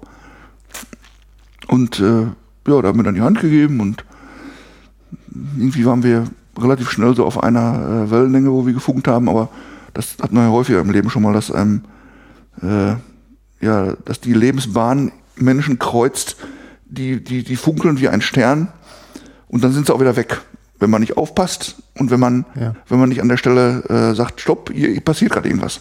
Irgendwas passiert hier gerade. Hat mich ja gar nichts zu tun, aber werden die Hörer auch kennen, solche Momente. Und äh, ja, der gab mir dann die Hand und sofort per Du und ja, was er denn eigentlich von mir wollte, das war mir nicht so klar. Ja, ja er wollte was. Äh, er wollte nämlich, also diese, diese Gruppe von, von äh, afrikanischen Haudegen, Berufsjägern, äh, die sich da zusammengefunden haben, für eine Renaissance äh, zurück zu den Wurzeln der Jagd, äh, wohl wissend, dass die, die Uhren anders ticken, auch dort, äh, baten mich, das deutsche Greenhorn, ihnen zu helfen, dieser Gruppe beizutreten und ganz konkret äh, ihr Pressesprecher zu werden. Und äh, ja, da stand ich da und irgendwie wie Donnerhall irgendwie so, nee, irgendwie, das geht doch irgendwie gar nicht, ich habe da keine Ahnung davon und äh, ich sollte mir das dann zumindest mal angucken. Sie hatten da so eine Tagung. Ja, habe ich gesagt, okay, dann gucke ich mir das mal an. Ja, die Tagung, die war aber nicht irgendwie um die Ecke in Dortmund, sondern die war in Namibia. Okay. Gut, ist ja nicht so, dass man da nicht äh, gerne hinfahren würde. Ja. Nur das war im Dezember. Das mhm. ist so, so ein Unzeitpunkt, wo also kein normaler Mensch und ich auch nicht jetzt nach Namibia fahren würde. Weil erstens ist das bei uns Höhepunkt der Jagdsaison. Ja. Äh, da habe ich jede Menge andere äh, schöner Sachen zu tun. Damals konnte man noch mit der Flinte losziehen. Äh, damit bis heute kann man natürlich äh, auf, auf Drückjachten da äh, den wilden Schweinen nachstellen und mit tollen Freunden zusammenkommen und ja, wie das eben so ist. Im November, Dezember ist hier bei uns Halligalli äh, und außerdem ist das da in, in Namibia sau heiß. Da ist dann eben Sommer und das ist richtig heiß. Also wirklich richtig. Also da, da kommt kein normaler Mensch auf die Idee, dahin zu fahren, kein normaler Jäger. Okay, jetzt die mich eingeladen. Alles klar. Bin ich dann dahin. Und es war wirklich heiß. Es waren viele nachdrückliche Momente. Natürlich, wenn ich da schon mal hinfahre, auch zum Jagen, wenn ich schon mal da bin. Also nicht nur für die, die Tagung da. Und dann haben wir da äh, äh, Warzenkeiler gejagt und so ein paar andere Sachen dann noch Abenteuer erlebt und wieder ganz, ganz super nette neue Leute und neue Freunde kennengelernt. Da war zum Beispiel eine so eine Familie, sind da sehr viele Deutschstämmige da, die hatten also äh, Traditionen, die mir nur allzu vertraut waren. Ich komme eigentlich so vom, von meinem privaten Hintergrund äh, aus der katholischen Jugendarbeit, mhm. war so viel mit, äh, mit äh, Kindern und Messdienern und Jugendgruppen gearbeitet früher und äh, komme also aus der, aus der katholischen Kirche und äh, aus den Traditionen äh, und die, diese Traditionen wurden da auch gelebt. Weit entfernt äh, von der deutschen Heimat zum Beispiel so, so ein Begriff wie Advent äh, was ja heute schon fast verloren gegangen ist. Jeder kennt diesen Kommerzrummel um Weihnachten, aber dass davor äh, diese ganz bewusste Zeit des Advents geschaltet ist, ist ja hier schon fast verloren gegangen. Und deswegen ja. war ich sehr überrascht, dass da in Namibia wieder zu treffen, dass man Adventslieder singt, dass man sich am Adventkranz zusammensetzt. Äh, und äh, das haben wir da getan. Äh, und und äh, es gab äh, Dresdner Stollen, wo die, wo die Butter unten rausgelaufen ist, so warm war das. das eine unvorstellbare Vorstellung, ja. afrikanischer Advent. Äh, so hieß dann auch später ein, ein Essay, was ich darüber dann geschrieben habe, über diese vielfältigen Eindrücke. Ich kürze das jetzt mal ab, die ganzen Abenteuer wieder. Es kam dann zu dieser Tagung und äh, wenn das alles angehört, war super faszinierend. Ich betrachte das als heute, bis heute eigentlich als Ehre, dass ich da äh, von diesen afrikanischen Holding äh, gebeten worden bin, da mitzutun, einer von ihren, von ihnen zu werden und, und äh, die Interessen äh, dieser Idee, die dahinter steht, äh, in Deutschland und anderswo zu vertreten. Und äh, habe das dann also gemacht, bin also dann dazugekommen und saß dann im nächsten Jahr in Dortmund auf der Pressekonferenz auf der anderen Seite des Tisches. Sehr, sehr ungewohnte Situation für mich, muss ich sagen. Äh, ganz kurz nur, um die Hörer nicht zu langweilen, die vielleicht auch äh, regelmäßig ja deine Sendungen hören. Die sind alle von trainiert. Ich belaste die hart mit der Länge meiner Sendung. also was, was, was ist das Erogenverzeichnis? Was will es?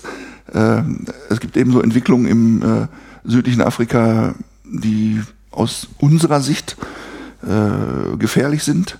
Also alles, was im, im angelsächsischen Sprachgebrauch als Put and Take bezeichnet wird. Ich zäune mir ein Areal ab, setze dort irgendwelche Tiere hinein zum Zwecke des Abschusses ich bringe dort Tiere hin, die da gar nicht autochton vorkommen, die da überhaupt nicht hingehören. Mhm. Äh, das sind Dinge, die wir eben ablehnen und äh, wir werben ganz offensiv für einen anderen Weg, für einen natürlichen Weg. Und äh, ich versuche das auch mal, ich habe eben von den Bildern gesprochen. Ist so besonders fürs Radio natürlich auch gut geeignet, aber beim, beim schreibenden Journalisten genauso. Bilder sind etwas, an die man sich erinnern kann, wo man Emotionen dran festmachen kann, mit denen man manchmal Dinge erklären kann, wo keine Worte äh, für möglich sind. Und das Bild, dem das, ich das immer versuche zu erklären, ist also folgendes. Ich bin zur Hirschbrunft in Polen oder irgendwo in Donau, in der Donauebene in, in, in Ungarn. Muss man ja immer eine Woche, ist auch ganz klar. Hm. Äh, jeder weiß, dass er das schon mal gemacht hat. Und jetzt am zweiten Tag habe ich jetzt eben weiter Zeit gehabt, da habt ihr den Hirsch äh, jetzt kann ich entweder nach Hause fahren, dann macht ja kein normaler Jäger. Also wenn ich schon mal da bin, dann, dann was ist denn jetzt sonst noch Sache oder was? Mhm. Und dann sagt der Erdführer auch nochmal, klopft mir auf die Schulter, Mensch, Matthias, nochmal Weidmannsheil zu deinem tollen Hirsch oder so. Und da, jetzt haben wir noch ein paar Tage Zeit und da hinten in der Ecke bei uns von dem Revier, da hätte ich noch so ein kapitales Känguru für dich. Würde man ja normalerweise dann innehalten nach dem Motto, wie, bist du bescheuert oder was? In Ungarn, in Ungarn gibt es ja keine, oder in Polen gibt es ja keine Kängurus. Ja, sage ich, und jetzt komme ich zu diesem Bild. Genauso wenig, wie es in Ungarn und Polen Kängurus gibt, gibt es in Namibia Wasserböcke, Sables, Rowans, Impalas und wie die ganzen anderen faszinierend. Ja. Die gibt es ja alle nicht. Ja. Und, und was macht ihr denn da? wenn ihr irgendwo da in so in Bereichen unterwegs seid und, und nach dem Motto, wenn ich schon mal da bin, dann schieße ich auch noch einen Säbel oder schieße ich auch noch einen Wasserbock oder einen Niala. Alles wunderschöne afrikanische Antilopen, die dann bloß leider nicht hingehören. Das ist so nichts anderes, als wenn ich jetzt in Polen bei der Hirschsprung noch einen Känguru miterlegen würde. Nichts ja. anderes ist das. Weil die von tausenden Kilometern herangekarrt werden dort äh, und zum Zwecke der Exekution dort vorgehalten werden. So, das ist das. Und das ist das, wenn ich das mal begriffen habe für mich selber, wo ich zumindest, und ich hoffe, jeder, der sich Jäger nennt, laut und deutlich aufschreien muss und sagen, halt, stopp, bis hierhin und nicht weiter, nicht mit mir. Wobei das ist die beste Annahme jetzt, dass die Leute das nicht wissen. Weil diese faszinierende afrikanische Tierwelt ist nur fremd für uns und ist ganz toll. Und woher soll ich das wissen, wenn ich mich nicht vorher befasst habe? War ja auch schön. Ja. Woher soll ich das wissen, was da natürlich vorkommt? Aber jetzt glaube ich den Leuten da ja mal, die da sind vor Ort. Aber wenn ich da schon gleich mit rangehe, an diese, an diese Geschichte in einer Art und Weise, die gefährlich ist, die nämlich einen Markt macht. Warum gibt es das? Das gibt es nicht deswegen, weil die sich das haben einfallen lassen, dass das so toll ist, sondern weil es da einen Markt für gibt. Ja, weil da Geld für bezahlt Der wird. Markt ist da. Ähm, ich würde nur ganz gern nochmal, also äh, diese, das würde ich gleich gerne nochmal ausführlich auseinandernehmen, weil das ist mir auch Herzensangelegenheit. Ich habe ähm, eben gerade auch über die Aufnahme und die Bücher mit Kai Uwe ähm, da auch wirklich eine ganz andere Perspektive drauf entwickelt, ne? Was es heißt, hier in Kulturlandschaft unterwegs zu sein. Das Einzige, was ich bis dahin kannte, ähm, versus ähm, noch, ich sag mal, die Reste von Wildnis zu haben, die natürlich unter ganz anderen Bedingungen funktionieren. Ähm, also die Idee war ja jetzt noch Brüssel, ne? Also ich, Kommt noch, kommt ach noch. so, kommt noch, ja. Ja. Ich, also diese, also ich erlebte es so, dass das so ein Schock war, wie die Außenwahrnehmung auf Jagd ist. Ja, ja, das Und- kommt, genau aus diesen Gründen kommt das. Ich will Ja. nur, nur ganz kurz noch, Okay, sagst, dann- rund machen. Also rund, rund, Ja. machen, rund machen heißt eben, äh, ganz kurz noch, also das sind Dinge, die, äh, die mit dem, was ich unter Jagd verstehe und meine Freunde dort auch, äh, nichts zu tun haben und wir werben ganz aktiv dafür, dass man es anders machen kann. Also wir zeigen nicht mit dem Finger auf die, das ist uns ganz, ganz wichtig vom Verzeichnis, so nach dem Motto, das sind die Bösen, wir sind die Guten. Nein, das machen wir nicht, sondern wir sagen nur, äh, wenn ihr so jagen wollt, wie wir das verstehen, nämlich keine wilddichten Zäune, nur Wild, was da natürlich vorkommt und die Bejagung des Wildes erfolgt eben äh, mit bestimmten Kriterien, dass es eben alt sein muss, hat der Kai Uwe alles schon erklärt hier, da müssen Ja. eben natürliches Raubwild muss da vorkommen, das sind natürlich unsere Kriterien. Wenn ihr das auch wollt, dann sagen wir euch, wo ihr das machen könnt. Eine, eine Alternative bieten. Das zweite, was wir aber allerdings auch machen, äh, äh, ist bestimmte Dinge wirklich aktiv bekämpfen. Also dieses äh, mit den wilddichten Zäunen, da bieten wir eine Alternative und bestimmte andere Dinge bekämpfen wir aktiv. Und dazu gehört, gehören die übelsten Auswüchse, die es da gibt, speziell in, in Südafrika, nämlich einmal diese gegatterten Löwen, äh, und zum anderen ähm, die sogenannten Frankensteinzuchten. Das heißt, da gibt es eine, eine, eine Zuchtindustrie, die natürlich vorkommendes Wild, ich sage mal, eine Antilope ist braun oder ein Gnu ist äh, dunkelbraun, äh, äh, züchten in der Farbvariante, die es überhaupt nicht gibt natürlich, wie zum Beispiel ein Goldgnu. Oder ein Impala ist hellbraun, da machen die dann dreifarbiges Impala, Moonshadow Impala. Und das wird dann da äh, ausgesetzt zum Zwecke der Exekution mit verheerenden genetischen Konsequenzen auch für die Restpopulation da, äh, unab Ja. unabhängig davon, dass das einfach nur eklig ist. Und bei den Löwen ganz genauso, da, äh, um das mal ganz kurz aufzuzählen, es gibt also in Südafrika eine Industrie, die äh, jedes Jahr 6.000 bis 8.000 Löwen produziert, um damit Geld zu verdienen von Anfang an. Da gibt es touristische Ableger davon, dass man die auf den Arm nimmt und die Flasche gibt für 20 Euro und dann hinterher machen die so Spaziergänge wie mit dem Hund damit, Walk with a Lion, kostet auch wieder 40 Dollar. Und wenn das auch nicht mehr geht, dann werden die ganzen weiblichen zu Knochenmehl verarbeitet und dann der Asiaten verkauft und die männlichen Löwen gehen in irgendwelche Zaunanlagen und werden da zum Zwecke der Exekution an irgendwelche Leute verkauft, die meiner Meinung nach das Recht verspielt haben, sich Jäger zu nennen, aber die das eben tun. Äh, diese Löwen sind handzahm, die kennen da nichts anderes, die würden wahrscheinlich auch angelaufen kommen, weil sie gestreichelt werden wollen. Ja. Äh, das, das geht dann eigentlich noch ein bisschen zu weit, dass sie angelaufen würden kommen. Deswegen werden die narkotisiert teilweise, dass sie wenigstens da hinten bleiben und dann werden sie da totgeschossen. Und dann äh, äh, macht derjenige, der das gemacht hat, macht sich da eine Full Mount, eine Ganzkörpermontage von, stellt die unten in seine Kellerbar und erzählt seinen Kumpels, wie er das Dorf vom Menschenfresser gerettet hat. Okay. Also an Perversität nicht zu überbieten und mit Yacht überhaupt gar nichts zu tun. Also dagegen kämpfen wir. Um dann ganz klar zu sagen, an der anderen Stelle bieten wir Alternativen, dagegen kämpfen wir. Laut und deutlich und an jeder Stelle, wo es möglich ist. So, und jetzt komme ich langsam auf, den, auf die Einflugschneise nach Brüssel. Im, Im Sommer 2015 erhielt ich eine Einladung zum internationalen Filmfestival nach Durban. Das ist jetzt nun nicht gerade um die Ecke Durban, so dass ich also da nicht hin konnte. Dort wurde im Sommer 2015 auf diesem Filmfestival ein Film uraufgeführt, der heißt Blood Lions, Blutlöwen, von dem berühmten südafrikanischen Filmproduzenten Ian Michler, der das ganze, dieses ganze eklige, widerwärtige, perverse Geschäft sehr, sehr gut aufgearbeitet da mal beleuchtet. Äh, Und auch wenn ich den Film nicht gesehen hatte, war mir schon klar, äh, die Macht dieser Bilder ist so unglaublich erschlagend, äh, dass, dass da eine ganz, ganz große Gefahr äh, drin liegen würde, nämlich die Gefahr nicht, dass man dagegen angeht, das ist ja ganz meine Meinung, sondern die Gefahr, dass eine, eine Gesellschaft, die uns Jägern sowieso nicht wohlgesonnen ist, dieses benutzt, um mit weiter mit Dreck auf uns zu schmeißen, so sind sie, so sind die Jäger, so einen Scheiß machen die da, äh, weil nicht deutlich würde, dass ein normaler Jäger sowas eben nicht macht. Mhm. Da habe ich die ganz große Gefahr drin gesehen. So, jetzt kam eben die Einladung da nach Durban, konnte ich nicht. Und gleichzeitig aber schon im Sommer 2015 kam schon der Hinweis, es gibt also eine europäische Uraufführung dieses Films äh, in der Royal Geographic Society in London. Mit Diskussionen auch und so weiter.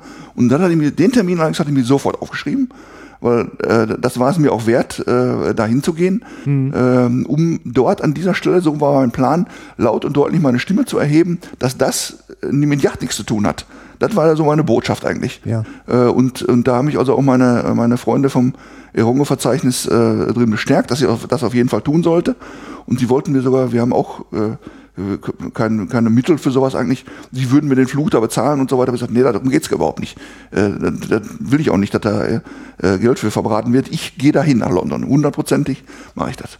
So, und dann dieser Termin, wir waren eben schon mal im Herbst äh, der Yachtwand, der passte mir so was von überhaupt nicht. Da waren solche super Yachten an dem Wochenende. Also, aber egal. Manchmal ist das eben wirklich nach dem Motto, äh, man muss da Prioritäten setzen. Das war eine Priorität, da musste ich einfach hin. So, und dann habe ich durch Zufall erfahren, ganz kurzfristig, dass vor der eigentlichen Europapremiere dieses Films ein Preview stattfinden würde im Europaparlament in Brüssel. Okay. Das war natürlich auch von der, von der Wirkung her dessen äh, die wesentlich bessere Veranstaltung, äh, wo man dieses, diese Stimme mal erheben musste. Ähm, und deswegen habe ich also wirklich Himmel und Hölle in Bewegung gesetzt, da reinzukommen, weil du kommst ja da nicht einfach rein ins Europaparlament. Mhm. Und, äh, und durch einen äh, Parlamentarier, mit dem ich ein paar Wochen vorher da äh, zusammengearbeitet hatte, äh, habe ich gesagt, okay, der, der muss mir jetzt aber helfen. Habe den angeschrieben und gesagt, dann und dann findet er statt. Bitte besorgen Sie mir da irgendwie äh, einen Zutritt, weil ich ja. muss da unbedingt hin. Hat er auch gemacht, also wirklich super nett. Äh, habe mich gefreut darüber und bin dann äh, äh, nach Brüssel. Im Vorfeld jetzt nochmal, weil ich wollte da im übertragenen Sinne nicht mit leeren Händen hin. Hm. Im Vorfeld habe ich allerdings noch andere Bemühungen extrem äh, verschärft.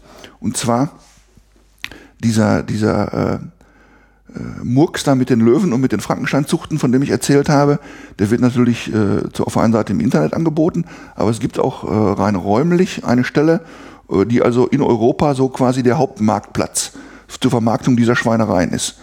Und dieser Hauptmarktplatz, so, so schlimm wie es ist, das kann man nicht anders sagen, war die äh, Messe Jagd und Hund in Dortmund. Mhm wo, dieser, wo dieses Zeug vermarktet wurde. Das wusste ich auch schon länger. Und seit drei Jahren äh, versuche ich also mit den Verantwortlichen äh, der Messe und äh, anderen äh, dazu zu kommen, dass das gebannt wird, dass das nicht mehr gemacht werden darf. Weil das, weil das erstens mit Jagd nichts zu tun hat und zweitens, äh, weil es uns schweren Schaden zufügt, ja. äh, an dieser Stelle äh, solche Sachen mitlaufen zu lassen. Das ist ein Big Business, ganz klar oder Bloody Business, aber äh, das hat mit Yacht nichts zu tun und fügt uns schweren Schaden zu. Ja. Und deswegen habe ich seit drei Jahren und meine Freundin in Afrika schon viel länger äh, da vor Ort dafür gekämpft, äh, äh, sich von diesen Sachen zu distanzieren und das dann nicht mehr zu dulden. Der Ernst der Lage war offensichtlich den Leuten da nicht so klar. Egal. Ich habe es dann nochmal mit Blick auf, auf den Film äh, nochmal äh, auf die Spitze getrieben und ihnen gesagt, welche Gefahren da drohen und äh, habe dann also erreicht, dass diese Sauereien, also die Gatterlöwen und diese Frankensteinzuchten äh, in Dortmund nicht mehr angeboten, beworben und verkauft werden dürfen. Mhm. Habe das also erreicht. Wobei das ein abgestuftes Vorgehen ist, muss man fairerweise dazu sagen, weil die Bedingungen, zu denen die Aussteller das unterschrieben haben, die waren ja ein Jahr alt konnten wir denen jetzt nicht mehr sagen, ihr dürft das nicht, weil die hatten ja andere Bedingungen unterschrieben, ja. sondern es war im ersten Jahr, also 2016, ein, ein Appell, das nicht zu tun. Wir wollen das nicht und wir werden es auch nicht dulden. Und gleichzeitig der Hinweis, und 2017 andere Bedingungen dürfte es definitiv sowieso nicht mehr. Mhm. So, auf dem Weg nach Brüssel, auf dem Weg, so knapp war das geworden, kommt die Mail, äh, jawohl, das Ding ist raus. Dortmund verbietet es. Ja. Mhm. Also hatte ich jetzt, das war meine große Hoffnung, dass ich, äh, dass ich was mitbringen kann auch. quasi bewaffnet dahin gefahren. Ja, mit dieser im übertragenen Sinne, genau. dass ich was hatte. Ja. Mit, mit, äh, und äh, äh ich komme da um die Mittagszeit an, die Veranstaltung war äh, am frühen Abend. Und alleine schon, was sich im Vorfeld, da war die Veranstaltung noch gar nicht, was sich da schon getan hat, äh, war super fasziniert, weil als ich im Hotel angekommen bin, waren schon die ersten Reaktionen aus Südafrika auf diese Pressemitteilung, die, die zwei Stunden vorher rausgegangen ist, äh, von der Messe war da. Und zwar hatte sich der äh, Präsident des südafrikanischen Jagdverbandes, man muss dazu sagen, in, in, in Afrika ist alles anders. Da sind die Leute, die was zu sagen haben, sind nicht die Jagdverbände, sondern die Berufsjägerverbände. Ja. Das ist bei uns ein bisschen anders. Also äh, der, der Peter Markette letztens bei dir war, der würde es vielleicht äh, begrüßen, wenn das hier auch so wäre. Aber da unten haben die Berufsjäger wirklich das Sagen. Also das okay. ist die Stimme der Jagd, sind die Berufsjäger. Das war jetzt der Präsident des Jägerverbandes, des südafrikanischen ja. Jägerverbandes der sich auch schon lange von diesem Löwenmister insbesondere distanziert hat und der äh, angefragt hat, den Landesverband und die Messegesellschaft, ob er für seine politische Arbeit in Südafrika dieses Votum der Messe Dortmund benutzen dürfte. Ja. Also die erste Response war schon da. Das war schon mal super. So, und dann äh, äh, im Vorfeld noch mit den, mit den Parlamentariern da, die mich eingeladen hatten, da ein bisschen gesprochen. Äh, und dann ging die Veranstaltung dann los. Äh, der zweitgrößte Sitzungssaal im Europaparlament und ich hatte mir vorher schon die Frage gestellt, äh, äh wird da simultan übersetzt oder nee, alles nur Englisch. Und ich dachte, pff, ja gut, okay. 300 Leute da im Saal, alles äh, Artenschützer offensichtlich. Ja. Auf dem Podium vorher äh, vorne mehrere aus dem gleichen politischen Hintergrund stammende Europaparlamentarier, der Produzent des Filmes und dann ging es los. Dann wurde der Film da gezeigt. Äh, es gibt äh, ein, ein Zwei-Minuten-Trailer im äh, Internet. Also wenn die Hörer da gerne mal rein wollen, mhm. unter dem Begriff Blood Lions wird man den also finden. Verlinke auf YouTube. Auf YouTube. Mhm. Äh, und äh, die Bilder sind schon so schockierend. Man wusste ja, was da kommt. Ich wusste es. Ja. Äh, aber es ist wirklich ganz, das sind ganz, ganz furchtbare Bilder. Aber die Bilder sind da nicht furchtbar, sondern das, was, was das, gemacht wird, das ja. ist furchtbar. Und am Ende erstmal betroffenes Schweigen dann und dann ging es natürlich los, da die Parlamentarier und die Artenschützer und haben sich da alle ereifert, was alles verboten werden müsste. Und natürlich, und das war ja meine große Sorge auch, natürlich verbunden damit, dass es eben nicht nur gegen diese widerwärtigen Praktiken äh, Aufrufe geben würde, das zu verbieten, sondern die Yacht generell oder die Trophäenjacht generell, die nachhaltige Yacht generell, ja. äh, dass da eben nicht mehr differenziert werden würde. Das war meine große Sorge und das kam natürlich auch so. Ja. Das war so sicher wie das Arm in der Kirche, dass das eben das war der Grund, warum ich da überhaupt hingefahren bin, weil ich genau wusste, dass das da stattfindet und weil ich, weil ich äh, doch wollte, dass auch an dieser exponierten Stelle mal irgendeiner sagt, stopp. Ja. was macht ihr da oder was? Also, Diskussion, das war schon ziemlich lange schon. Es fing um, um, um, was weiß ich, halb sechs an, es war schon fast zehn Uhr. Und, und zwei Stunden haben sich die Köpfe da heiß geredet, was alles verboten werden müsste. Und keiner, da sind ja Organisationen der Jäger auch in Brüssel vertreten. Ja. Und ich dachte, wer steht denn jetzt hier mal auf? Wer sagt, ich hatte die Frage auf der wer Zunge. Wer sagt ja. denn jetzt hier mal irgendwas oder so von der ja. Fahrt oder sowas? Keiner. Keiner stand auf. Gesagt, die okay, waren aber da. Wusste ich zu dem Zeitpunkt nicht, ob Ach die so. da waren. Kommt dann gleich. Ja. Mal. So, dann äh, habe ich gesagt, so, jetzt habe ich gesagt, jetzt ist hier gleich Schluss. Mhm. Du bist hier mit dem Ziel hingefahren und jetzt musst du langsam nicht mal melden. Und dann war mir irgendwie auch klar, ich hatte mir ja vorher auf Englisch, das ist ja nicht so meine Heimatsprache, mir zurechtgelegt, was ich denen jetzt da sagen wollte. Und dann habe ich gesagt, habe ich so gedacht, wenn du dich jetzt gleich hier, äh, gleich hier outest oder was, äh, zwei Minuten maximal, mehr hast du nicht. Die drehen den Strom ab oder was, ne? mhm. ne? So eine Atmosphäre war das irgendwie da. Mhm. Okay, ich habe mich gemeldet, da auf mein Knöpfchen gedrückt und äh, gesagt, wer ich bin, äh, dass ich eben ein Jäger in Deutschland wäre und da in dem Bereich auch beruflich tätig wäre und äh, dass ich sie eben nur voll unterstützen könnte in dem, mhm. was sie da tun und dass wir das alles gemeinsam machen müssten und dass, dass wir sie auch unterstützen. Äh, das Einzige, was mir überhaupt nicht gefallen würde, äh, wäre, dass da dauernd von, von Jagd und Jägern die Rede sei. Weil dieses Votum müsste ich jetzt doch mal an der Stelle abgeben. Das, was dort gezeigt würde, sei einfach nur ekelhaft und widerwärtig und hätte mit Jagd überhaupt gar nichts zu tun. Und jeder Mensch, der sowas betreiben würde, hätte das Recht, sich Jäger zu nennen, verwirkt. Das wäre schon mal mein erstes Votum. Und ja. das zweite, äh, was eben auch ganz wichtig wäre, damit sie eben nicht meinen, ich erzähle ihnen da einen vom Pferd, ähm, äh, äh, das war jetzt die Botschaft, die ich Gott sei Dank hatte.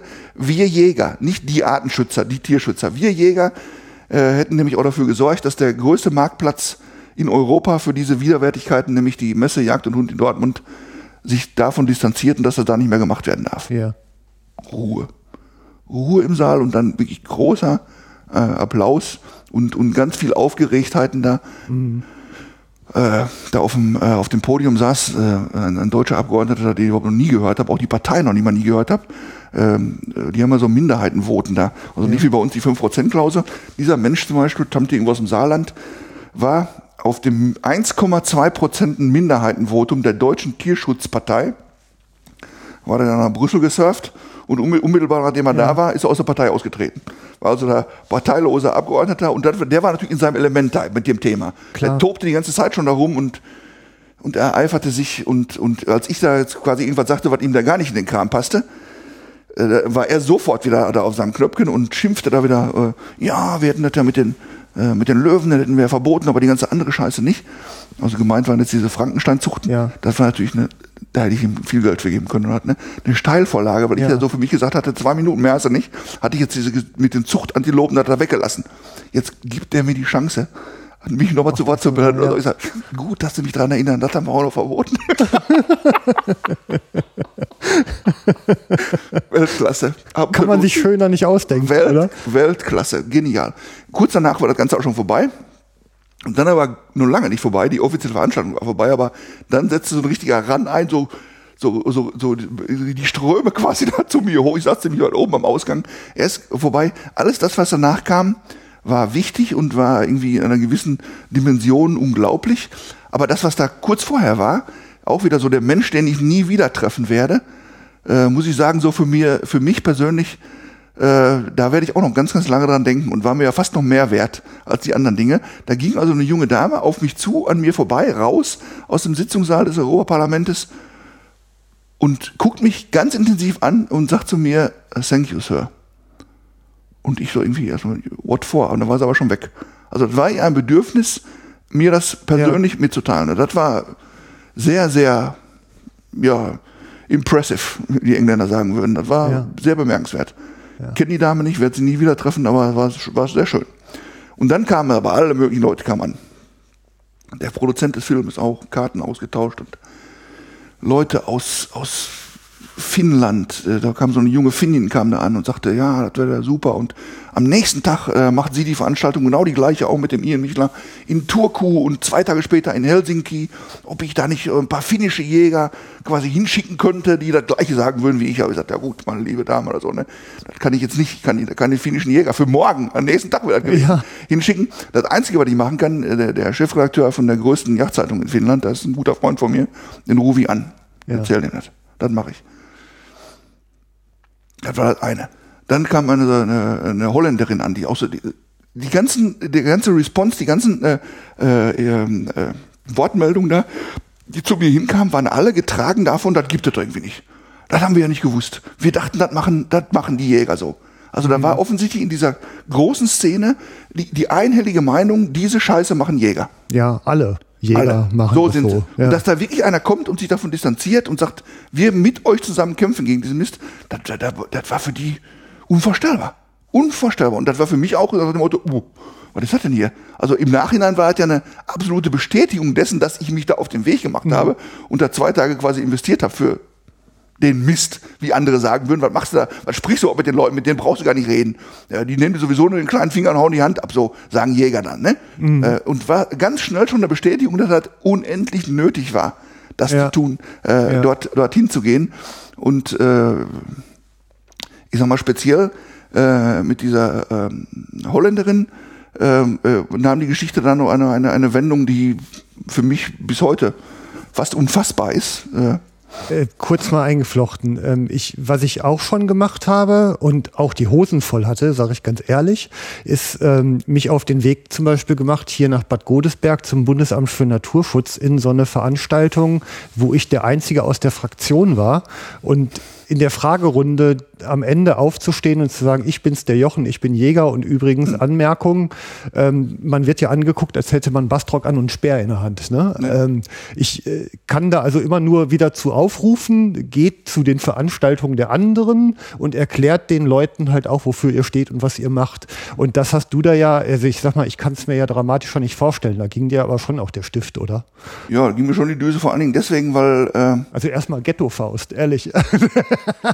Nein, da ging mir, ging, ging, mir deswegen die Düse, weil das jetzt auf Englisch war. Also ich hatte mich da eher darauf vorbereitet und alles, aber äh, so wie wenn wir beide so darüber reden, selbst wenn du jetzt einer vom NABU oder vom BUND oder von wem auch immer wärst, dann könnte ich äh, äh mit, mit, mit aller Kraft äh, meines Wortes dagegenhalten. Da konnte ich das nicht so, weil Englisch ist nicht meine Heimatsprache. Ja, und ich, das war schwierig. Ja. Das war das Schwierige dabei.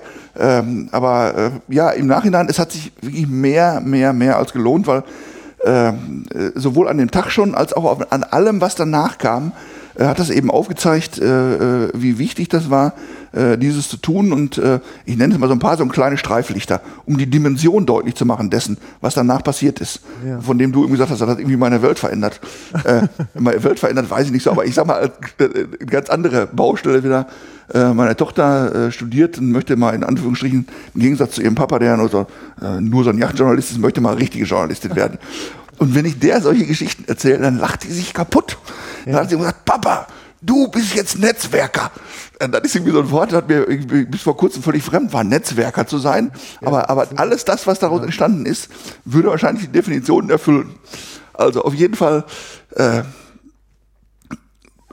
ich mache es mal chronologisch, weil die Holländerin kam erst später. Ich bin am nächsten Tag auf dem Weg nach Hause und dann trudeln auch so langsam wieder dann in dem Tallis, diesem schönen Zug, der da fährt von, von Brüssel nach Köln, ist also Internetverbindung und da trudelte, trudeln dauernd irgendwelche Mails trudeln da ein. Ja. Ganz, ganz verrückte Sachen. Da gibt es zum Beispiel, weil du ja Blogger bist, da gibt es zum Beispiel in, in Afrika. Podcaster. Ja, ja, aber auch so in der Richtung. Alles, äh, ja. mein, mein Freund Ronny Roland sagt, wir alles Star Wars. Alles Star Wars. also äh, es gibt eben in, in äh, Afrika einen großen Naturschutz- und äh, Artenschutz-, Tierschutzblock. Die hatten über diese Veranstaltung in Brüssel schon zwei Stunden danach ein riesen Dingen da aufgebaut, darüber berichtet, was da gelaufen ist, wer sich daran beteiligt hat und über das, was ich da gesagt hatte. Ja. Wörtlich 20 Zeilen in dem afrikanischen Block, oder gibt's doch gar nicht, oder? Ja, ja. So, dann danach ruft diese Finnin mich da wieder an, der ich da am Abend vorher meine Karte gegeben hat. Ja, heute Abend Turku, was ist los mit der Jäger und so. Ich sag, ich habe Ihnen gestern schon gesagt, ich kenne keine finnischen Jäger, aber ich rufe meinen Kumpel, habe ich auch schon gemacht. Ja. Ich habe den schon angerufen. Ja. Zehn Minuten später kommt eine E-Mail von einer schwedischen Professorin für Umweltschutz. Ich habe noch nie gehört den Namen. Die war in dem E-Mail-Verteiler von der Finnin drin und, und, und war da irgendwie auf meine Spuren gestoßen und war ihr ganz, ganz wichtig, muss man sich mal vorstellen. Das war dieser schwedischen Professorin ganz wichtig, mir persönlich ihren Dank und ihre Hochachtung zu erklären dafür, was ich da in Brüssel gesagt hätte. Also, ja, abges also abgespaced. Großartig. Ja. Abgespaced. Was von der Bedeutung natürlich viel, viel wichtiger war, zwei Tage später hat die FASA, der südafrikanische Berufsjägerverband, das ist die wichtige ja. Organisation, hat sich endlich, also meine Freunde haben in Afrika da seit 15 Jahren dafür gearbeitet, haben sich endlich von dieser Scheiße mit den Gatterlöwen distanziert. Ja. Das war ganz, ganz, ganz, also das war wirklich ja, das ist ein, ein Meilenstein, ne? ein ja. Meilenstein, dass die sich davon distanziert haben. Also große Klasse. So, und jetzt äh, wieder zu Hause kriege ich zwei Tage danach eine Mail von dieser holländischen Artenschützerin. Die engagiert sich seit 25 Jahren für Großkatzen in Afrika hat in Holland eine Organisation, da sind zig Hauptamtliche und sie ist die, äh, die Chefin davon. Und schreibt mir in der Mail, ja, sie, äh, äh, in Holland gäbe es noch keine Wölfe. Mhm. Aber die Bauern würden jetzt schon schreien, wenn der Erste kommt, kriegt er einfach einen Kopf. Mhm. Und so langsam kämen sie aber doch ins Grübeln, was sie eigentlich irgendeinem armen afrikanischen Bauern erzählen würde, dem da der Löwe oder der Leopard seine drei Ziegen gerade weggefressen hat. Ja. Und sie käme jetzt doch zu, erkennen, zu der Erkenntnis und an der Stelle, ich dann so, pff, da habe ich echt aufgeworfen, ohne Jäger ging es nicht. Sagt mir diese Anschützerin, schreibt mir eine Mail. Und ich denke so, und ich denke so, ey, was ist das denn jetzt? Ich meine, ich habe auch schon viel Mist erlebt. Will die dich jetzt hier veräppeln oder irgendwas? Was, was ist das denn hier für eine Nummer? Und dann habe ich drei Nächte darüber geschlafen, weil ich konnte es nicht glauben, ich konnte es nicht zuordnen. Dann habe ich meine Freundin in Afrika angerufen, habe denen das vorgelesen und, und genauso die Reaktion so, äh, ja. gibt's doch nicht. Kann nicht sein, oder? Ne? Ja. Weil normalerweise ist es immer so, äh, obwohl uns das ja eigentlich einen müsste, äh, mit den Natur- und Artenschützern und Tierschützern gemeinsam für die Zukunft zu ringen, stoßen wir immer wieder, und das ist die bittere Wahrheit, an Grenzen, wo wir uns in die Köpfe kriegen, nur Vorwürfe und so weiter. Und jetzt kommt da so eine Äußerung. Ist, wie kann das sein? Ja. Und ich sag, ich frage meine afrikanische, was soll ich machen? Was, wie soll ich darauf reagieren? Ja, dranbleiben. Also selbst wenn das so ist, die die veräppeln würde. Diese Chance müssen wir jetzt nutzen. Ja. Also, was haben wir gemacht? Wir haben die nach Dortmund eingeladen. Ist ja nicht so weit von Holland.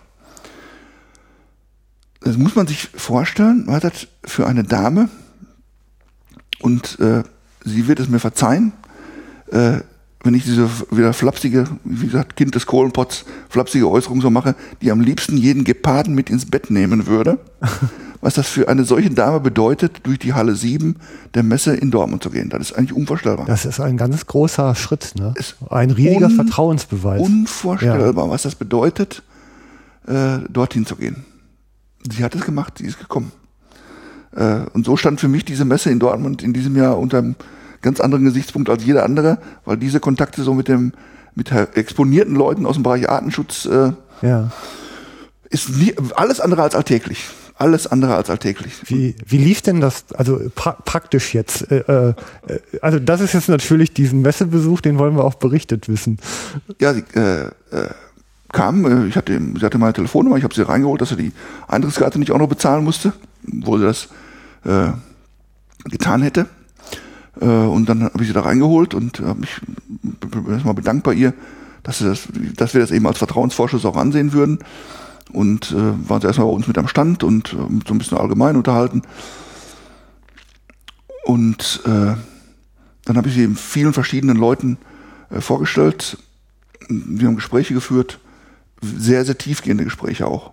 Mhm. Und ich sag mal, ihre erste Frage, an der sich am Ende dann auch alles festmacht. Und äh, da soll mal einer von den Hörern jetzt eine kurze Antwort drauf geben. Versuchen, weil, ich konnte es nicht. Ja. Warum sagst du, du liebst ein Tier und schießt es tot? Hm. So, da machte sich alles fest dran. An dieser Frage. Und davor kann man auch nicht weglaufen. Nee. Vor der Frage. Da, da, da geht es an die Wurzeln auch unseres jägerischen Selbstverständnisses. Ja. Und zwar weit weg von Afrika, auch hier bei uns. Warum sagst du, du liebst ein Tier und schießt es tot? Also ich, ich sage jetzt nicht, was ich darauf gesagt habe, äh, weil da geht es auch nicht um mich, sondern ich habe mir versucht, bestimmte Dinge zu erklären. Und für mich macht sich das fest, wenn man, wenn man es schafft mit einem Gegenüber, egal woher der kommt. Man muss den erstmal annehmen. Das hatte ich vorher meinen Freunden auch gesagt. Lass die bitte ausreden. Weil wir, wir können jetzt nicht von fünf Seiten auf die einreden, warum wir alles richtig machen, sondern wir müssen die erstmal mit ihren Sorgen und Nöten ernst nehmen. Lass die erstmal ja. erzählen. Nur dann geht's weiter. Mhm. Sonst haben wir keine Chance. Äh, also wenn ich, wenn ich mit jemandem gegenüber, der mir gegenüber sitzt, der, der da, dem das Ganze suspekt ist, mit dem Töten von Tieren, worauf es am Ende hinausläuft, am Ende des Tages. Ich habe eben schon mal gesagt, äh, für mich ist natürlich Jagen mehr als Tiere äh, zu töten. Aber am Ende geht es darum, dass da äh, Tiere getötet werden durch mich. Ich treffe die Entscheidung und töte dieses Tier. Wenn ich jetzt es schaffe, äh, mit meinem Gegenüber in eine gedacht andere Dimension zu kommen, nämlich weg von dem einzelnen Tier, weg mhm. von dem mhm. Individuum zu einem zu einer Dimension, zum Beispiel Bestand, Population. Wenn das möglich ja. ist, wenn das möglich ist, dann sehe ich da eine Chance. Ja. Sonst breche ich das auch ab, weil das bringt nichts. Aber wenn ich das schaffe, wenn ich also äh, uns gemeinsam auf die Ebene bringe, zu sagen, wie können wir denn gemeinsam dafür sorgen, dass unsere Kinder und unsere Enkel diese faszinierenden Tiere ja. noch erleben können, dann, kommen, dann können wir zusammenkommen. Dann gibt es eine kleine Chance, ein Fenster. Und das war das Fenster, was es eben dadurch gab, dass die sich auf den Weg gemacht hat. Äh, Simone heißt sie. Mhm. Also ich soll jetzt nicht mal nur von der holländischen Artenschützerin sprechen. Simone Eckert. Wenn sie geehrt wird, darf man sie auch beim Namen nennen. Ja, das, sie wird dadurch geehrt, dass sie sich auf den Weg gemacht ja, hat. Äh, natürlich. Und äh, ja. Äh, springen wir mal jetzt so ein bisschen äh, von der Chronologie und gehen an den Abend dieses Tages, wo das alles gelaufen ist, wo ich sie wieder verabschiedet habe und sie in ihr Auto gestiegen ist. Spät am Abend. Ja. Was hat sie in der Zwischenzeit alles erlebt? Könnte sie jetzt zwar besser erzählen, aber ich nehme das einfach mal heraus, mhm. was sie erlebt hat, das zu schildern. Am Ende dieses Tages hatte sie drei Einladungen von Freunden von mir. Ja. Die erste Einladung, Kai-Uwe Denker, den Hörern schon bekannt, lebt in einer faszinierenden Umgebung im Erongo-Gebirge auf einer Farm. Von dort aus wird auch gejagt, äh, in der Regel auf Antilopen, jedenfalls nicht auf Leoparden. Da gibt es aber Leoparden. Und zwar sind die, dadurch, weil sie eben nicht bejagt werden, tagaktiv. Also von der Farm vom Kai-Uwe Denker aus kann man mit minimalstem Aufwand jeden Tag am helllichten Tag Leoparden angucken. Die mhm. Einladung war die eine, die an diese Katzenschützerin ausgesprochen wurde. Bitte komm zu mir, ich zeige dir meine Leoparden. Einladung eins. Einladung zwei, mein anderer Freund, Ronnie Rowland, auch einer meiner besten Freunde. Mein bester afrikanischer Freund. Also ich kenne ihn nur vom Sehen. Er ist vom Angucken schon Typ. Ja, es, genau wie der Kai Uwe, ich habe das mal so beschrieben, ja. wenn der den Raum betritt, da ändert sich irgendwas. Also auf jeden Fall, Ronnie ist wirklich einer mein, mein bester afrikanischer Freund. Ein, einer der lebenden Legenden auch unter den Berufsjägern im südlichen Afrika. Der hat sich eingeladen, ihn zwei Wochen zu begleiten auf einer simulierten Leopardenjagd. Also genauso, wie er mit meinem Kunden jagen würde, ja. bis auf die Tatsache, dass Nicht von Anfang bis zum Ende keiner Gewehr dabei hat. Ja. Und er, er hat das verbunden äh, mit, dem, mit dem Abschlusssatz. Und am Ende dieser zwei Wochen habe ich dir beigebracht, wie ein Leopard denkt. Okay. Zweite Einladung. Dritte Einladung, eine Farmerin, auch gute Bekannte und Freundin von mir aus Namibia in einer Region, äh, wo die meisten Geparden auf dieser Welt vorkommen. Genauso wie die meisten Leoparden. Im Farmland Namibias. Die sind nicht irgendwo im Urwald, wie die meisten Leute denken, sondern da. Da ist die größte Population von Geparden und von Leoparden. Und die hat die Simone eingeladen, komm zu mir und ich zeige dir, wie wir mit, nicht gegen, wie wir mit den Geparden hier leben. Ja. Wir rotten die nicht aus. Wir vergiften die nicht. Wir stellen da keine Tellereisen. Wir schießen mal ab und an ein, wenn er uns die Rinder nimmt. Aber wir dulden die hier, wir wollen die hier auch und wir leben mit ihnen. Und ich zeige dir, wie das geht. Drei Einladungen hat jetzt. Okay. Viel mehr ging eigentlich nicht. Äh, kurz danach, äh, äh, erste Response wieder, erste E-Mail von ihr nach den Eindrücken, hat sich nochmal bedankt und so weiter. Sie hatte eine Einladung bekommen vom holländischen Fernsehen in Namibia, einen äh, Film zu machen über ihre Katzenschutzprojekte. Ja. Und sie wüsste noch nicht genau, wann und wie das werden würde, aber eins könnte sie mir heute schon sagen. Wenn sie diesen Film mit dem holländischen Fernsehen macht, dann geht sie auf jeden Fall auch mit dem Fernsehen zu meinen Freunden hin. Viel mehr, sag ich mal, geht eigentlich nicht. Nee. Viel mehr geht nicht. Und ähm, äh, so, das war jetzt Dortmund. Wir sind auf dem Weg. Ich kann heute nicht sagen, wo der Weg endet. Aber wir sind auf dem Weg äh, mit äh, Natur- und Artenschützern äh, darüber zu reden, äh, wie es denn weitergeht. Weil nach unserem Verständnis, und das ist mein zutiefstes Verständnis, äh, äh, und, und alle Erfahrung zeigt es, äh, speziell in Afrika, man könnte ja sagen, was machst du denn hier? Du bist hier in Nordrhein-Westfalen, ja, was juckt dich da, da in Afrika? Ja, es juckt mich, weil, weil, weil das, was da passiert, ist auch für uns elementar wichtig. Da geht's um, um nachhaltige Nutzung oder wie die, die Engländer sagen, wise mhm. use. Äh, und, und das ist der sinnvollste Schutz wilder Tiere auf der ganzen Welt, wenn sie einen Wert haben, wenn man mhm. sie nutzt. Und, das ist das, was äh, Trophäenjacht oder was Yacht ausmacht. Äh, im Gegensatz zu Pakistan, wo ich eben von erzählt habe, wird da nicht ein Fitzelfleisch in Afrika weggeschmissen und vergammelt. Mhm. Sogar die Gedärme werden da noch verwertet weiter, äh, weil, weil die Leute sich freuen, dass sie äh, Fleisch bekommen, also nur nebenbei. Und natürlich ähm, äh, können wir da so gut wie kein Fleisch, außer vielleicht Biltong, getrocknetes Fleisch mitnehmen, sondern da geht es uns um die Trophäe. Ja, aber die steht ja nur beispielhaft für, für das, was ich da quasi erlebt habe und erleben durfte. Und äh, ja, einfach zu zeigen, dass diese nachhaltige Nutzung äh, äh, der einzige, wenn es einen besseren gäbe, dann soll, soll mir das ein Naturschützer sagen, dann diskutiere ich mit ihm darüber. Der einzige Weg ist, um diese faszinierenden Tiere in eine nächste Generation zu retten. Und da gibt es unendlich viele Beispiele dafür, unendlich viele. Ich sag mal nur für den Hörer vielleicht, der da nicht so in der Materie drin ist und die Naturschützer sind da meistens überhaupt nicht drin. Gehen wir mal 30 Jahre zurück. Im Osten Afrikas, viele werden vielleicht äh, die berühmten Jimek-Filme gesehen haben, Serengeti darf nicht sterben, gibt mhm. es gab es Paradiese der wilden Tiere in Afrika. Zwei Nachbarländer, Tansania, Kenia. Und äh, dann hat sich vor 30 Jahren die Regierung von Kenia dazu entschlossen, sämtliche äh, Trophäenjagd zu verbieten. Kann man ja machen. Kann man ja machen. So. Ich, die ganzen Zwischenschritte lassen wir mal weg und gehen jetzt auf heute. April 2016. Was ist da passiert? Alle Tierfilme, die heute in der BBC oder im, im europäischen Fernsehen laufen, oder fast alle davon stammen aus Tansania. Tansania ist der Inbegriff der Wildtierparadiese Afrikas. Fast mhm. alle Filme stammen von da. Wunderbar, nach wie vor auch Probleme, aber es gibt sie noch. In Kenia nichts. Ende aus, gar nichts mehr. Die Bedingungen waren die gleichen. Die Lebensräume, die Niederschläge, die Nahrung und so weiter, alles genau die gleichen. Es ist nur dieser Faktor eindeutig nachzuweisen. Mhm. Yachtverbot führt dazu, dass die Tiere keinen Wert mehr haben und dann verschwinden sie. Diese Botschaft ist eindeutig und ist nicht zu widerlegen. Mhm. Etwas Ähnliches passiert aktuell im Moment in Botswana, wo vor wenigen Jahren äh, die Regierung sich entschlossen hat, das Gleiche zu tun, auf den Spuren von Kenia zu wandeln. Und man kann jetzt schon sehen, äh, die bitteren Konsequenzen davon. Die ganze Welt, nicht nur die Jäger, die ganze Welt hat im letzten Jahr äh, widerwärtig abgewandt diskutiert über den Löwen Cecil in Simbabwe, der da unter merkwürdigen Umständen zu Tode gekommen ist durch einen amerikanischen Zahnarzt und hm. empört und, und, und Luftlinien haben die Trophäentransporter eingestellt und was weiß ich. Mhm. Und ich kann nur sagen, da mit diesem Löwen war etliches ganz, ganz furchtbar.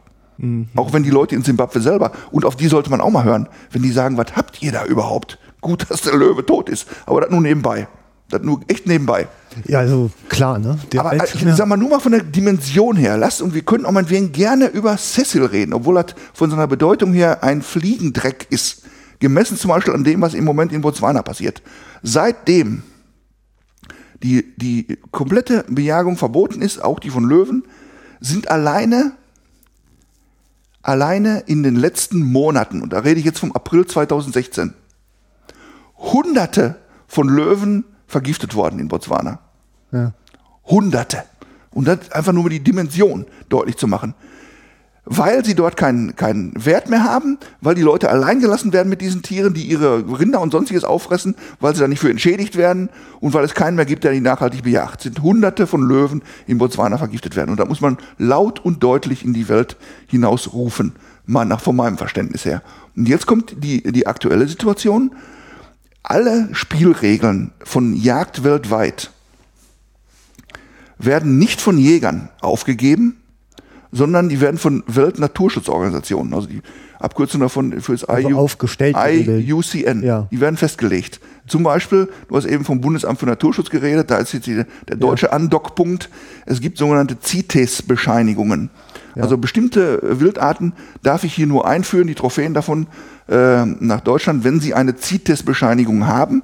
Das ist diese Bundesbehörde für zuständig. Und diese CITES-Bescheinigung wird nur dann aufgestellt, wenn gewisse Spielregeln der Welt-Naturschutzorganisation äh, IUCN beachtet werden, das sind sogenannte Listen, bestimmt abgestufte Listen, wo bestimmte Arten draufstehen, ob die bejagt werden dürfen oder nicht.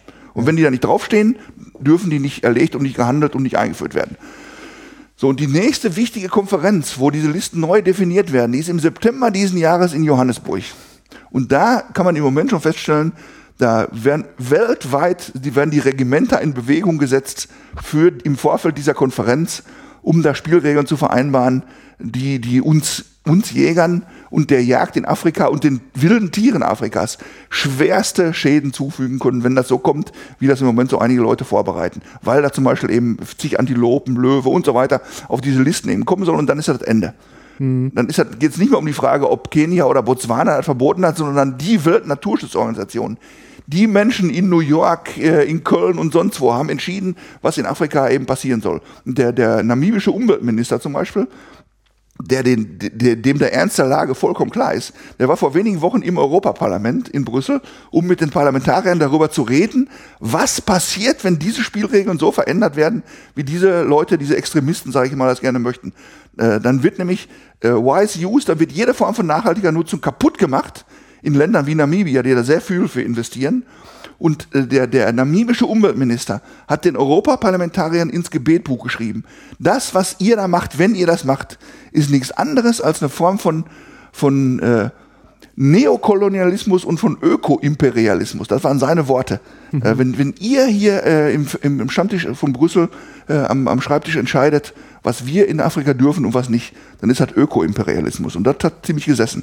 Also da haben die äh, ziemlich aufgeworfen. Aber nichtsdestotrotz, ich weiß nicht, was im September in Johannesburg rauskommt. Da ist ganz, ganz große und viele Gefahren gibt es da. Und um jetzt nochmal auf diese Netzwerke zurückzukommen und wie es dann weiterging, äh, da, da sind dann wirklich verrückte Dinge passiert, weil schon im letzten Jahr habe ich dann parallel dazu eine Einladung erhalten ähm, an der ITB, Internationale Tourismusbörse, das ist die größte Tourismusmesse der Welt äh, in Berlin, äh, das ist äh, Mitte März gewesen, äh, doch bitte da teilzunehmen, da auch hinzukommen, weil da diese Initiative Blood Lions einen eigenen Stand hatte auf der Tourismusmesse, muss man sich mal vorstellen, und da auch den Film gezeigt haben, um ihn dort zu diskutieren. Allerdings unter touristischen Gesichtspunkten, weil ich sag mal, die, diese, diese, diese Industrie äh, äh, ist sich also nicht zu schade, auf der ganzen Welt äh, wohlmeinende Volunteers dafür zu gewinnen, meistens junge Mädels irgendwo aus den USA. Der kommt zum Tierschutz nach Südafrika. Artenschutzprojekte, ja. macht hier mit und dann dürfen sie die Löwen füttern und so weiter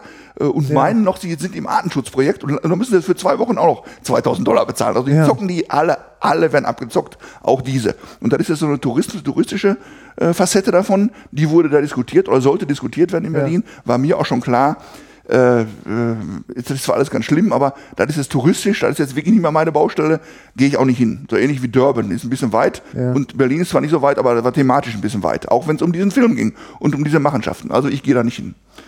Ja, dachte ich. Und dann kurz vorher, zwei, zwei, Tage, zwei Tage vorher, kriege ich einen Anruf vom, vom DJV.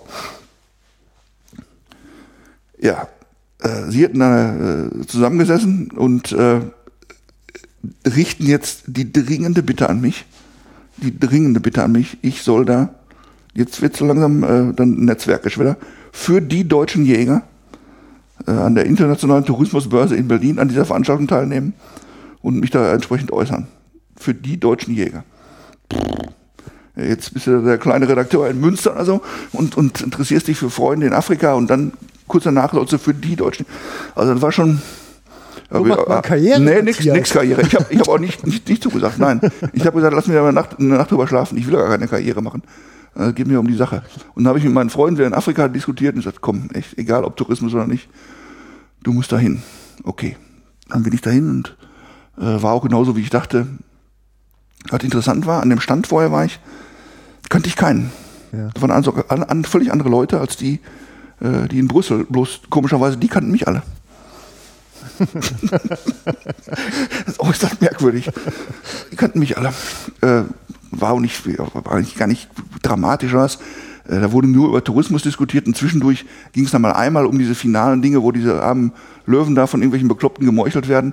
Und da hatte ich zumindest mal die Chance, dann anzuknüpfen und zu sagen, ja, hier, ich bin der und der. Ja. Und ich wollte euch jetzt mal für die deutschen Jäger erklären, dass wir mit euch gemeinsam diesen äh, Schmuder bekämpfen und dass wir dagegen sind und äh, ganz besonders äh, sind wir dagegen, dass da sowas als Yacht bezeichnet war. War viel weniger als Brüssel, ja. aber zumindest die Botschaft konnte man da mal loswerden. War auch die einzige Stelle, wo da, wo da überhaupt mal einer geklatscht hat, aber dann nur nebenbei. Ja. Äh, okay, dann bin ich da wieder raus äh, aus dieser Riesenveranstaltung da und äh, immerhin äh, war das verbunden dann noch mit der Bitte, weil der, äh, der DJV genauso wie andere Organisationen in Europa haben also hauptamtlich überhaupt keinen, der diese Materie irgendwie bearbeiten kann. Die müssen an vielen anderen Baustellen, Stichwort Yachtgesetze und so weiter, kämpfen die. Und dafür gibt es eigentlich keinen, komischerweise.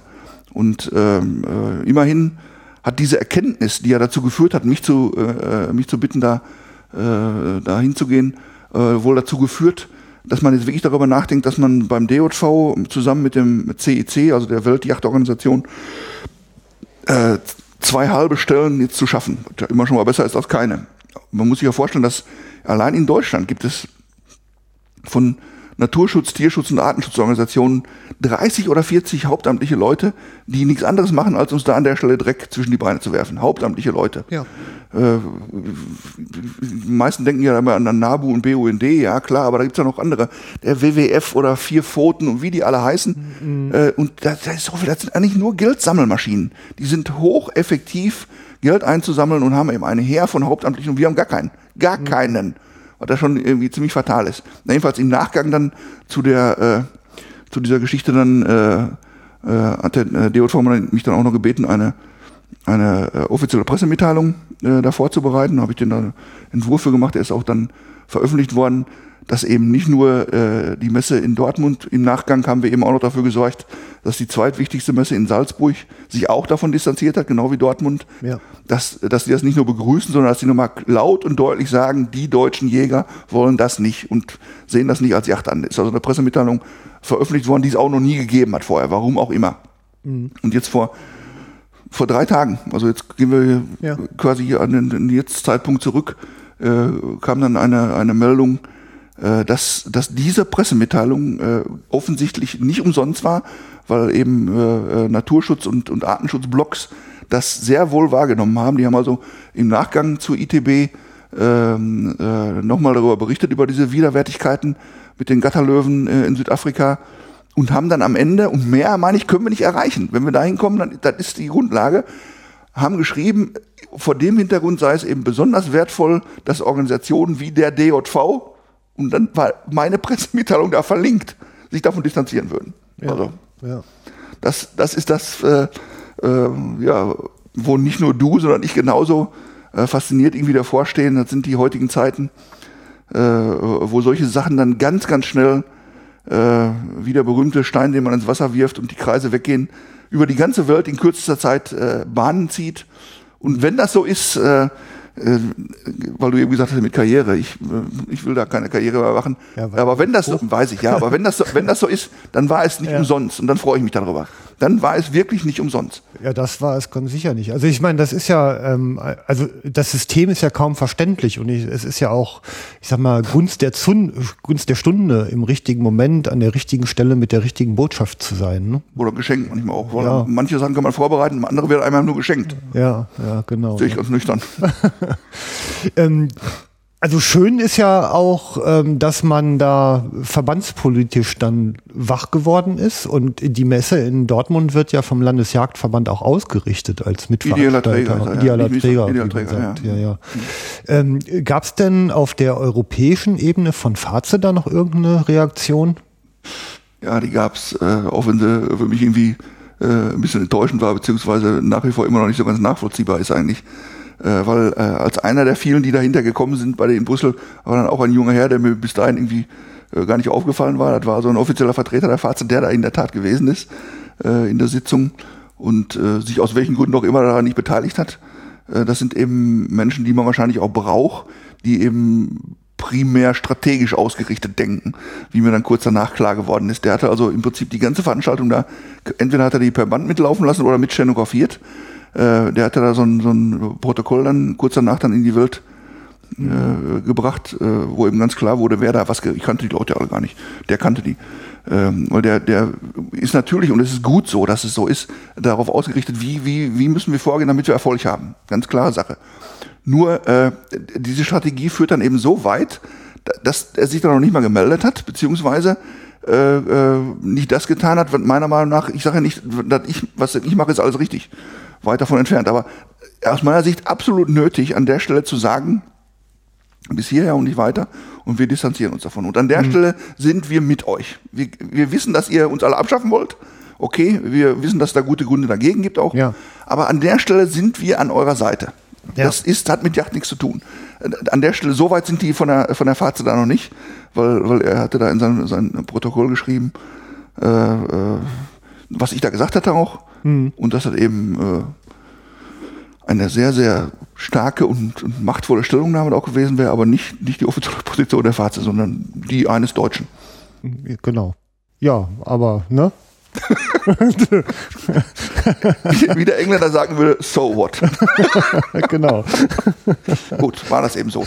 Aber ich glaube, äh, das wird auch nicht, das speziell wird nicht lange haltbar sein, weil, weil äh, man, man muss sich ja im Klaren darüber sein und ich kann, wie gesagt, die Hörer nur auffordern, gucken Sie sich diesen Trailer im Internet bei YouTube von Blood Lions mal an. Äh, diese Macht dieser Bilder ist so brutal und so gefährlich, dass jedem klar sein muss, was passiert, wenn dieses Dingen, und das wird passieren, wenn das zur besten Sendezeit im deutschen Fernsehen läuft.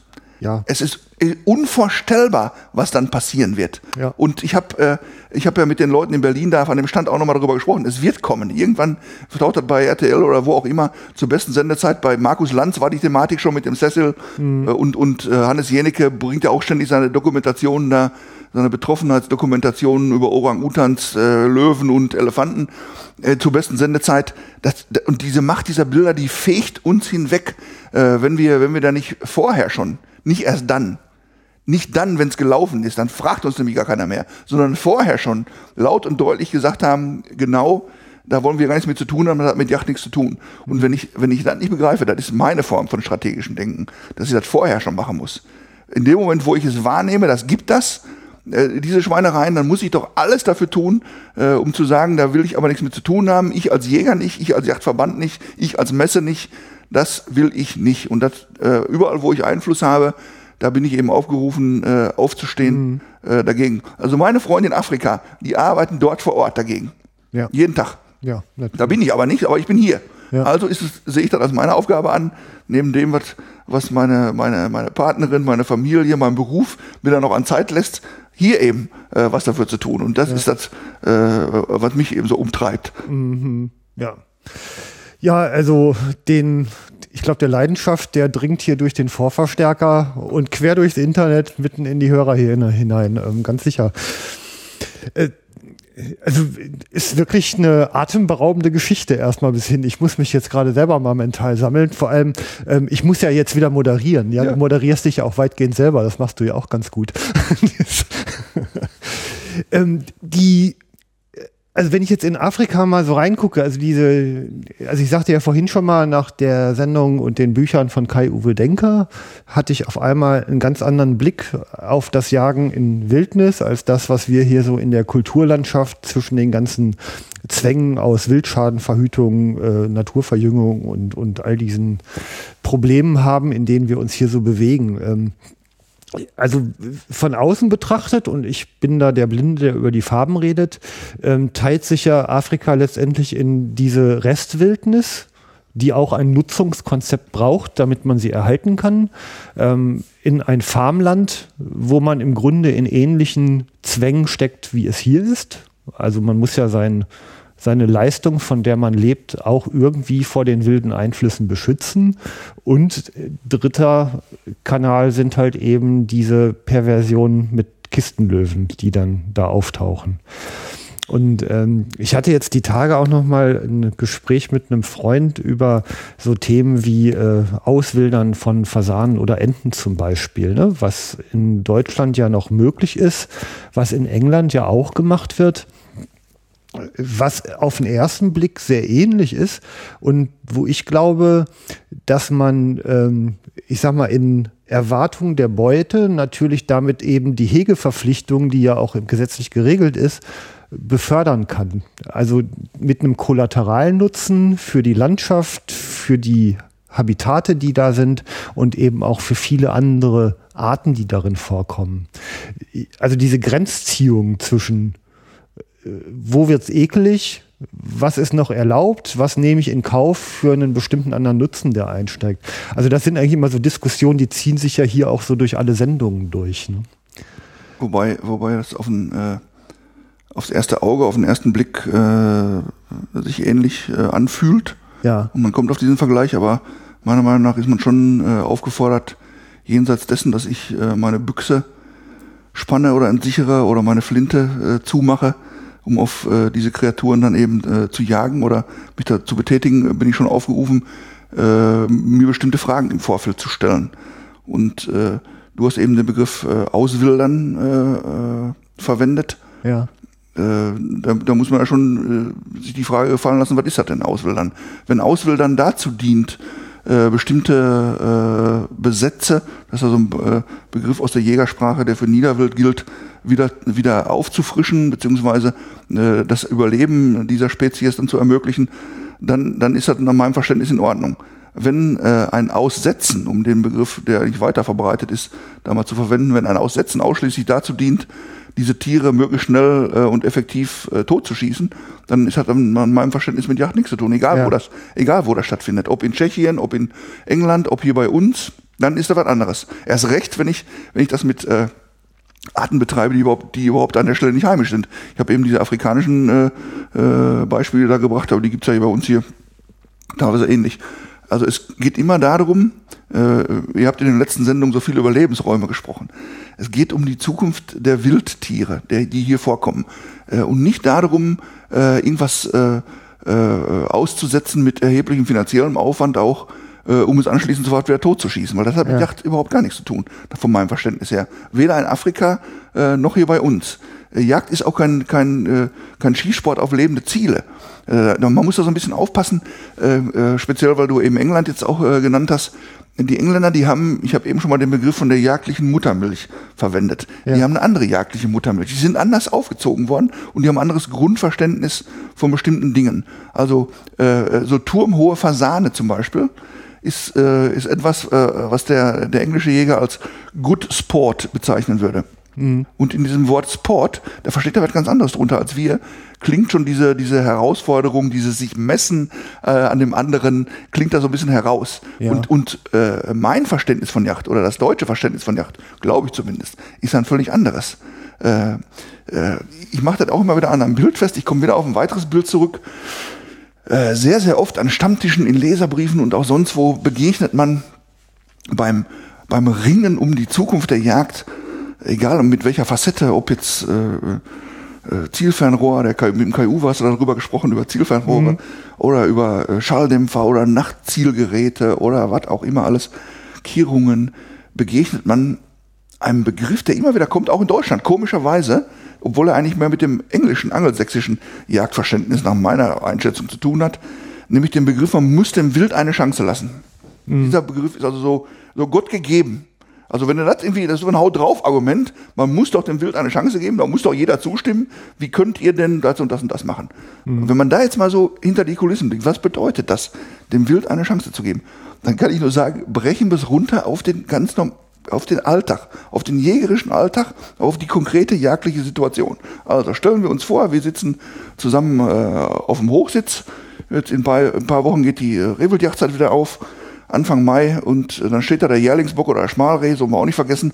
Die meisten reden immer von der Bockjagdzeit, aber im Mai kann man auch noch Schmalrehe jagen, sollte man auch, nach meinem Verständnis. Jetzt steht das da äh, auf 80 Meter vor mir. Und ich habe das äh, sauber angesprochen. Ich habe eine vernünftige Auflage. Ich habe die richtige Munition, die richtige Waffe. Das Tier hat auch Jagdzeit. So, was, was muss da jetzt passieren? Nach meinem Verständnis von meiner jagdlichen Muttermilch darf genau dieses Tier gar keine Chance mehr haben. Gar keine. Sondern, jetzt kommt wieder so ein schöner Begriff aus der Jägersprache, da darf den Schuss gar nicht mehr hören. Mhm. Der Auftrag, den ich habe, auf der ganzen Welt. Bei mir auf der Kanzel im Revier, genauso wie in Afrika, in den Vorbergen des Himalaya, wo auch immer, ist der schnelle, schmerzlose Tod. Wenn ich das erstmal erkannt habe, dieses Tier ist jetzt das, was ich mir zur Beute machen will, ja. der schnelle, schmerzlose, danach kann ich wieder mit dem Romantisieren anfangen. Aber in dem Moment geht's, äh, Handwerk ist da gefragt. Handwerk, um diesem Tier, und jetzt komme ich wieder auf den Begriff, keine Chance zu lassen. Das ist mein Auftrag. Ja. Äh, und der Engländer oder andere mögen das anders sehen. Aber da muss man eben dann auch äh, äh, in jeder einzelnen Situation abwägen, was mache ich jetzt? Lasse die Finger gerade oder äh, versuche ich, dass das meine Beute wird? Ich sage, das sind Idealvorstellungen am Ende, aber man muss es darauf runterbrechen. Man muss es darauf runterbrechen, jede einzelne Situation. Es gibt eigentlich nichts Schlimmeres von meinem Verständnis her, als dass man abstumpft. Das habe ich schon so oft gemacht, das habe ich schon so lange, ich habe schon so und so viel Jahresjachtscheine, so klassische Formulierung, klassische mhm. Hau drauf und Totargumente in solchen Situationen auch. Äh, mach du erstmal das, was ich habe schon 50 Jahresjachtscheine, ich weiß schon, wie das geht. Mhm. Äh, also ich habe Respekt vor dem Alter. Und ich habe Respekt vor, äh, äh, vor alten Jägern, um dann mal ganz klar zu sagen, obwohl ich selbst schon im alten Alter Sack bin. Ich habe Respekt davor. Aber eins muss man auch mal sagen, und das ist mir unendlich oft begegnet in meinem Leben. Das hat mit Yacht gar nichts zu tun, aber auch mit Yacht viel zu tun. Und das ist so eine, so eine Erkenntnis, die ich gewonnen habe. Und die heißt, manche, manche Leute verwechseln das, was sie 30 Jahre lang falsch gemacht haben, mit Erfahrung. Ja. also mir kam der in ähnlicher Form von einer Hundetrainerin, eine Holländerin, die mhm. auf 40 Jahre Erfahrung angesprochen gesagt hat, man kann auch 40 Jahre lang Quatsch machen. Ja, das ist, genau so. Äh, die Aussage ist die gleiche. Ähm, das, das Spannende an der Jagd, also ich kann alles, was du gesagt hast, nur unterstreichen, aber das Spannende ist ja, dass die Entscheidung, ob ich jetzt schieße oder nicht, in meiner ganz alleinigen und vollen Verantwortung liegt. Genau so. Man soll sich auch aufrufen, immer wieder. Das ja. ist, wir sind am Ende, das hört sich so verklärt an, aber das hat mit Verklären nichts zu tun. Wir sind am Ende, wenn es darum geht, sind wir die Herren über Leben und Tod. Ja. Ich entscheide, was da vorne passiert, ob dieses Tier jetzt eben weiterlebt oder nicht. Und dann muss man sich immer wieder, äh, wenn man es nicht mehr kann, dann soll man aufhören. Das muss, da, da geht es um Leben und Tod am Ende. Und, und da habe ich eine große Verantwortung und ich muss versuchen, dieser Verantwortung gerecht zu werden. Ja. Und um da mal eins zu sagen, weil das ist auch einer meiner absoluten Lieblingsthemen.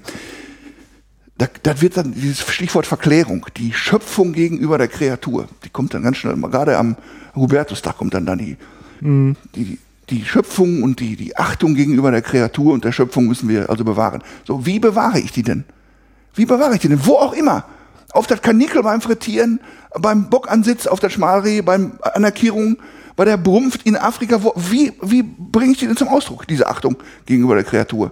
Indem ich mir diese Frage immer wieder stelle. Was mache ich da? Was tue ich da? Und ich bringe sie nicht, um das Gegenteil auch, da, man muss ja so ein bisschen pointieren auch immer als Mhm. Journalist. Ich bringe sie nicht darüber zum äh, Ausdruck, dass ich hinterher beim Streckeling den Hut abmache.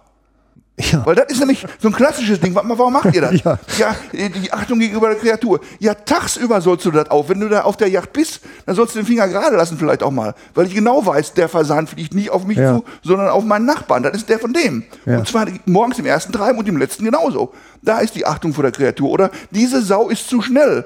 Die ist zu weit weg. Oder da sind die Frischlinge dahinter. Da muss ich die Achtung der Kreatur aufbringen, indem ich den Finger gerade lasse. Dann, dann habe ich die Achtung der Kreatur. Und nicht, wenn ich da eine Strecke den Hut abnehme, wie bei der Beerdigung. Das geht gar nicht. Das geht überhaupt gar nicht. Ja, Deswegen lasse ich den ganz provozierend Ja. immer auf, den Hut, und äh, freue mich über jeden, der hinterkommt und sagt, warum hast du den Hut nicht abgemacht? Ja, weil wir nicht bei der Beerdigung sind, sondern wir haben die ja persönlich erschossen. Ja, das Ich rufe mich jeden oder ich versuche das. Ich, ich mache auch so viele Fehler, aber ich versuche mir diese Frage in jeder einzelnen Situation zu stellen. Und da, da bringe ich dann die, die, die Achtung der Kreatur auf. Wenn Ja. ich den Schuss nicht mehr hört oder wenn ich den Finger gerade lasse. Und ich kann mich da maßlos drüber über mich selber am meisten ärgern, wenn mir das irgendwann nicht gelingt oder so. Weil das weiß auch jeder. Äh, wer, wer viel jagt, hat eben viel mehr Gelegenheit, auch Fehler zu machen und der macht sie dann auch. Ja. Und, und ich ärgere mich da wie nichts mehr drüber als über handwerkliche Fehler, die mir selber auch immer wieder noch passieren, aber ja, äh, das, das, ist, das ist etwas, was von Menschen ausgeht, äh, die Jagd und überall, wo, äh, wo Menschen sind, da menschelt's halt und da menschelt's auch bei der Jagd. Und äh, ja, man kann sich dazu bekennen dann zu den Fehlern oder sich dafür entschuldigen und versuchen, es beim nächsten Mal besser zu machen. Und äh, ja, vielleicht klappt's ja. ähm, wenn ich äh, jetzt als Jäger durch eine Messehalle an beliebigem Ort laufe und ähm, ich sag mal, solche gebuchten Jagdreisen, die haben ja auch wirklich eine Faszination. Woran erkenne ich denn, dass ich in gute Hände gerate? Ja, das war äh, eins meiner, diese, der Hintergrund dieser Frage äh, war eins meiner äh, ersten und wichtigsten Anliegen in dieser Funktion als Pressesprecher des Erongo-Verzeichnisses, wo ich eben schon davon erzählt habe. Weil ich kann die Arbeit in Afrika nur begleiten und mitmachen, aber was ich, glaube ich, schon kann, ist äh, versuchen, diese Frage in Deutschland, in Europa und auf diesen Messen, von denen du sprichst, äh, zu beantworten. Äh, ich hole mir da deswegen ein bisschen weiter aus, weil man muss sich ja darüber im Klaren sein, dass die Menschen, die Leute, die Anbieter, die sich unserem Gedanken verpflichtet fühlen, dass die auf den ersten Blick erstmal objektive Nachteile haben. Ja. Kleines Beispiel, ich bin da in Dortmund in der Halle 7 und dann, dann kommt da eben einer hin, der diese beiden klassischen Fragen stellt. Und offensichtlich sind die nicht aus der Welt zu bringen, diese klassischen Fragen. Erstens, was kostet? Gibt's überall. Wenn du ein Fahrrad kaufst oder eine Kamera, fragst du auch, was kostet. Obwohl das in Afrika auch schon eine gefährliche Frage ist, weil wenn, wenn, du, wenn du das Primat zulässt, was kostet das, dann kannst du, äh, um es mal ganz klar auf den Punkt zu bringen, ganz schnell in Lebensgefahr geraten. Und zwar nicht nur auf die Big Five. Jeder Ja. denkt da so an, an, an Elefanten, Löwen und Leoparden äh, und das halt vielleicht gefährlich sein könnte. Aber äh, man muss sich euch darüber im Klaren sein, dass auch die Jagd auf Antilopen, rehgroße Antilopen, ganz schnell lebensgefährlich sein kann. Also ein guter Freund von mir, äh, der ist wirklich ein sehr, sehr erfahrener südafrikanischer Berufsjäger, ist also vor zwei Jahren von einer rehgroßen Antilope fast getötet worden bei der Nachsuche. Okay. Und das ist wirklich gefährlich. Und wenn man, wenn man das also weiß, oder kann gefährlich werden, sagen wir mal so, wenn man das weiß, dann sollte man auch mit dieser Frage, was kostet das, auch schon vorsichtig umgehen. Weil de facto ist mein, mein Guide, mein Professional Hunter, mein Jagdführer ganz schnell meine Lebensversicherung da vor Ort. Ja. Und äh, vor dem Hintergrund sollte ich mir die, auch schon die Frage überlegen, was kostet. So, die zweite Frage, was gibt es denn alles?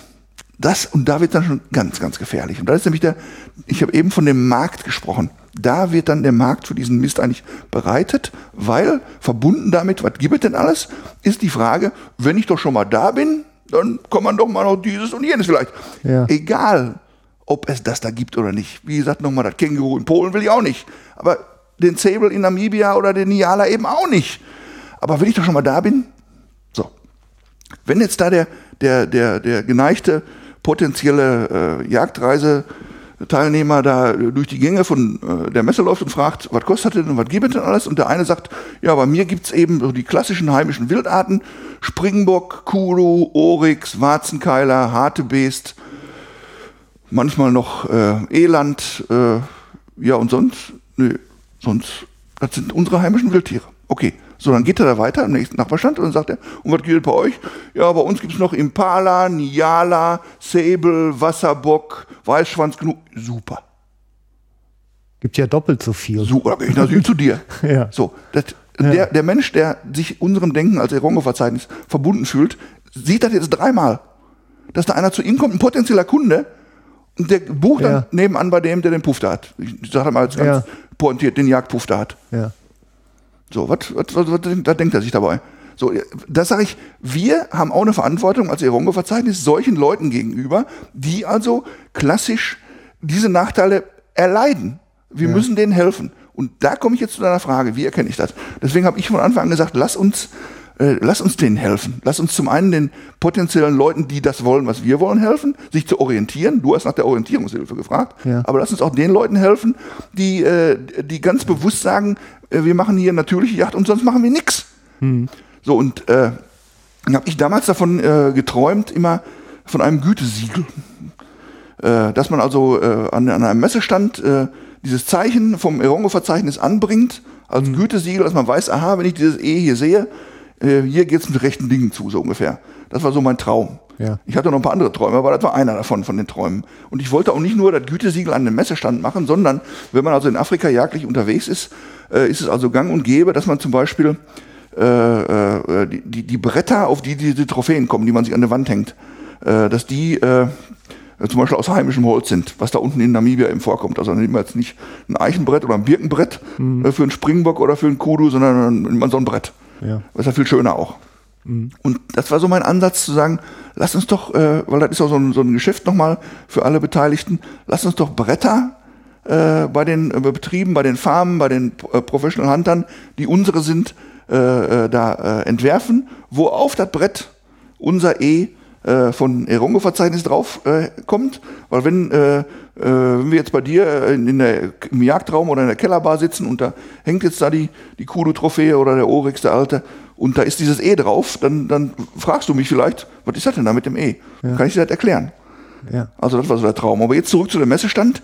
Also mit dem Gütesiegel, das haben wir am Ende dann nicht gemacht. Ich habe da drei Jahre für gearbeitet, aber ja, die Bretter, um da nochmal aufzukommen, sind im übertragenen Sinne dick. äh, weil meine afrikanischen Freunde Angst hatten, dieses Gütesiegel würde dazu führen, ähm, wieder dieses Gut und Böse zu betreiben. Also wir sind die Guten äh, und die anderen sind die Bösen. Ja. Äh, also mit dem Finger auf die anderen zeigen, was wir ja nicht wollen. Auf die, die normal äh, wilddichte Gatter da eben haben. Wir wollen nicht mit dem Finger auf die zeigen. Und deswegen war das am Ende dann kein Gütesiegel, obwohl mir dieses Wort sehr liegt, weil das ist ein Prädik- Prädikat, da kann man sich dann orientieren, sondern das sind dann im Prinzip einfach Urkunden geworden. Diese Urkunden gibt es, hast du ja auf einer Pressekonferenz auch schon mal erlebt. Also es gibt äh, Urkunden, wo bestimmte Regionen, bestimmte Outfitter, bestimmte Farmen äh, äh, ausgezeichnet werden mit der Urkunde des Erongo-Verzeichnisses, dass sie sich eben bereit erklären, nach unseren Grundsätzen die Jagd dort zu organisieren. Heißt also erstens keine wilddichten Zäune, zweitens nur autochthon vorkommendes Wild, drittens kein Krieg gegen, äh, gegen natürliche Räuber und viertens eben äh, Altersansprache nicht nach äh, Zentimeter und Millimeter, hier dieses berühmte Stichwort von, der, von dem Bandenmaß im Kopf, was dazu führt, äh, dass eben fatale Dinge da passieren auch, sondern Reifekriterien. Also niemand mehr, das glaube ich kann man schon sagen, hat sich so sehr mit Reifekriterien aller afrikanischen Wildtiere, die bejagt werden können, beschäftigt wie die Profis des Erongo-Verzeichnisses. Also dazu gehöre ich jetzt nicht, weil da in dem Bereich bin ich nicht der Profi, aber das ist alles genau entwickelt worden. Woran erkenne ich, ob das eben eine reife Trophäe ist? Ja. Und zwar nicht nur hinterher, wenn der Knochen da liegt, sondern das ist viel wichtiger, ja. vorher, bevor ich die Entscheidung treffe, den Finger krumm zu machen oder nicht. Ja. Äh, also das, das äh, bemühen wir uns. Und ich habe vor, äh, weil die Frage war genau richtig eigentlich von dir. Also insofern, äh, weil du gesagt hast, ich moderiere mich selber. Kompliment, dass du sie gestellt hast. Äh, äh, ich habe dieses Essay, von dem ich da gesprochen habe, der afrikanische Advent, da habe ich so ein bisschen äh, Anleihe genommen bei einem äh, berühmten Menschen, mit dem ich mich nicht messen kann, äh, bei Martin Luther King äh, und seiner berühmten Rede äh, I have a dream. Ja. und habe da so ein paar Träume äh, formuliert. Und einer, einer dieser Träume war eben der, dass ich davon geträumt habe, das Essay ist jetzt ungefähr drei bis vier Jahre alt, davon geträumt habe, dass die Interessenten, die Menschen auf der Jagdmesse in Dortmund in der Halle 7 eben nicht fragen zunächst, was kostet das und was habt ihr alles, sondern dass ich davon träume, dass die fragen, wie jagt ihr denn? Wie? Was ist mit den Zäunen und wie jagt ihr? Hm. Und das war ähnlich wie bei Martin Luther King. Insofern war die Anleihe berechtigt. Ein Traum, äh, weil er da von dem Zusammenleben von Schwarz und Weiß geträumt hat in den Vereinigten Staaten und ich davon träume, äh, dass die, die Grundlagen dessen, was ich als natürliche Jagd und als Schlüssel für das Fortbestehen der Jagd bezeichne, dass das an der Stelle eben auch greift, ähm, äh, nämlich dass man nach dem Wie fragt, wie jagt ihr denn? Hm. Und äh, wir haben eben davon gesprochen, von vielen unglaublichen Momenten, die ich so in den letzten Monaten erleben durfte, im Nachgang dieses äh, verrückten Brüssel-Abenteuers. Äh, an der Stelle gab es auch äh, ein kleines Aha-Erlebnis in diesem Jahr auf der Messe in Dortmund, was ich selber genauso wenig für möglich gehalten hätte. Äh, Kai Uwe sprach mich darauf an, weil er äh, NAFA-Präsident ist, also alle Anbieter von Jagd in äh, Namibia äh, vertritt, in der Messe in Dortmund auch, dass eben viele von den Leuten, die diese Standardfarmen wilddicht gezäunter eben haben, mhm. äh, zu ihm gekommen sind in diesem Jahr und sich lauthals beschwert haben bei ihm, äh, dass unendlich viele Leute im Februar 2016 diese Fragen gestellt haben. Wie jagt ihr denn und was ist mit den Zäunen? hätte, hätte es nicht für möglich gehalten. Schön. Ähm, also versuch nochmal einzusteigen. Ich war, ich erinnere mich noch, diese Pressekonferenz war im letzten Jahr und ich äh, hatte ja den, also direkt den Tag nach der Messe in Dortmund die Aufnahme mit Kai Uwe. Also auf jeden Fall bin ich noch auf der Messe äh, aus dieser Pressekonferenz raus und war auch von diesem Gedankengut ganz beseelt und bin auf einen Stand, wer ist jetzt egal, der gerade eben eine, also ein Areal in Südafrika gekauft hatte, wo ein wilddichter Zaun drumrum ist. Und wenn man den komplett abgeschritten hat, hat man am Ende 80 Kilometer hinter sich. Und er sagte, ja, jetzt sind wir hier angefragt worden, ähm, so ein Nachzuchtprojekt für Nashörner zu machen. Und ich kann eigentlich gar nicht anders als die beisammenhalten, weil üblicherweise die asiatische Erlegermafia mit dem Hubschrauber einfliegt, legt die auf die Jacke, macht das Hörnchen weg und ist wieder weg. Ich kann die Verantwortung gar nicht anders äh, wahrnehmen, als den Zaun drumherum zu machen. Und ich muss natürlich auch irgendwie, klar, Abschüsse teuer verkaufen, um die Luftverteidigung sicherzustellen. Ähm, also man also will eigentlich nur dieses richtig und falsch ist auch immer ein sehr entschiedenes, kommt drauf an. Ne? Ja, hundertprozentig. Und ja. Äh, ich habe eben schon mal gesagt, äh, ich sehe mich als jemand an oder sehe meine Aufgabe darin und wäre eigentlich schön, wenn jeder Jäger das so sehen würde, äh, ein Leben lang ein Lernender zu bleiben und ja. zu begreifen, dass dieses äh, kommt darauf an, genau das Entscheidende ist. Und äh, aus, aus meiner tiefen Abneigung äh, wilddichten Zäunen gegenüber, äh, äh, da gibt's auch äh, Facetten, äh, die man auch äh, wohl durchaus begreifen muss. Speziell in Südafrika, wo das fast generell so ist, habe ich mir eben selber vor Ort da eben auch ein Bild davon gemacht und, und bin da eben schlauer geworden, weil bei uns in Deutschland zäunt man Maisschläge zum Beispiel ein, damit die Wildschweine da nicht rein können. Mhm. So, jetzt das ganz ähnliches wird in, in Afrika auch gemacht, weil da Zuckerrohrfelder, Zuckerrohrplantagen eingezäunt werden, damit da keine Hippos und keine Elefanten reingehen. Ja. Nur eben nicht um das Zuckerrohr herum, sondern um das Estate äh, herum. Mhm. Äh, und, und, und daraus ergibt es am Ende, hier von wegen kommt drauf an, am Ende geht es um die Frage, warum. Ja. Nicht nur, dass der Zaun da ist, sondern warum ist der Zaun da? Und mhm. äh, äh, natürlich habe ich mir die Offenheit dafür bewahrt, äh, das zu bewerten. Mhm. Äh, aber es gibt eben, bleiben wir bei Namibia, wo ich mich am besten auskenne, gibt es eben unendlich viele äh, Areale, die wilddicht eingezäunt worden sind, äh, aus relativ nachvollziehbaren Gründen. Ja. Nämlich einen, äh, zum einen, das wäre noch die, der geringste, das geringste Problem, um natürlich vorkommende Wildarten in unnatürlicher Dichte davor zu halten. Mhm. Äh, ist also gemessen an den Dürren, die es da gibt und so auch nicht so nur witzig. Und das zweite, und das ist eben leider oft so, um da Wildarten äh, zum Zwecke der Exekution vorzuhalten, die da gar nicht hingehören. Ja. Und, und man Ja, muss ja auch sagen, da ja. gibt's eben mehrere Seiten der Medaille und die darf man auch nicht vergessen. Natürlich, äh, äh, wenn ich A sage, muss ich auch B sagen. Ich kann da nicht für 10.000 Euro äh, aus, aus tausenden von Kilometern eine, eine Sable-Antilope äh, einfliegen und es zulassen, dass eine zufällig des Wege kommendes Tüpfelhyäne oder Leopard mir die auffrisst. Und das kann ja nicht sein. Also muss ich die bekämpfen. Also da, da, da entstehen dann äh, Ja. äh, Folgen daraus, die alle ganz, ganz schlecht sind. Ja, ja. Aber trotzdem, nochmal, wir verteufeln diese Leute nicht. Wir zeigen auch nicht mit dem Finger auf die. Wir sagen nur, es gibt eine Alternative dazu. Und die wollen wir versuchen eben äh, anzubieten. Und um die, die nächste Frage, die sich ja daran anschließt, weil du hast gefragt, woran erkenne ich das denn? Also ich kann danach fragen, wie jagt ihr? Äh, äh, kann nach den Zäunen fragen, sind die wilddicht?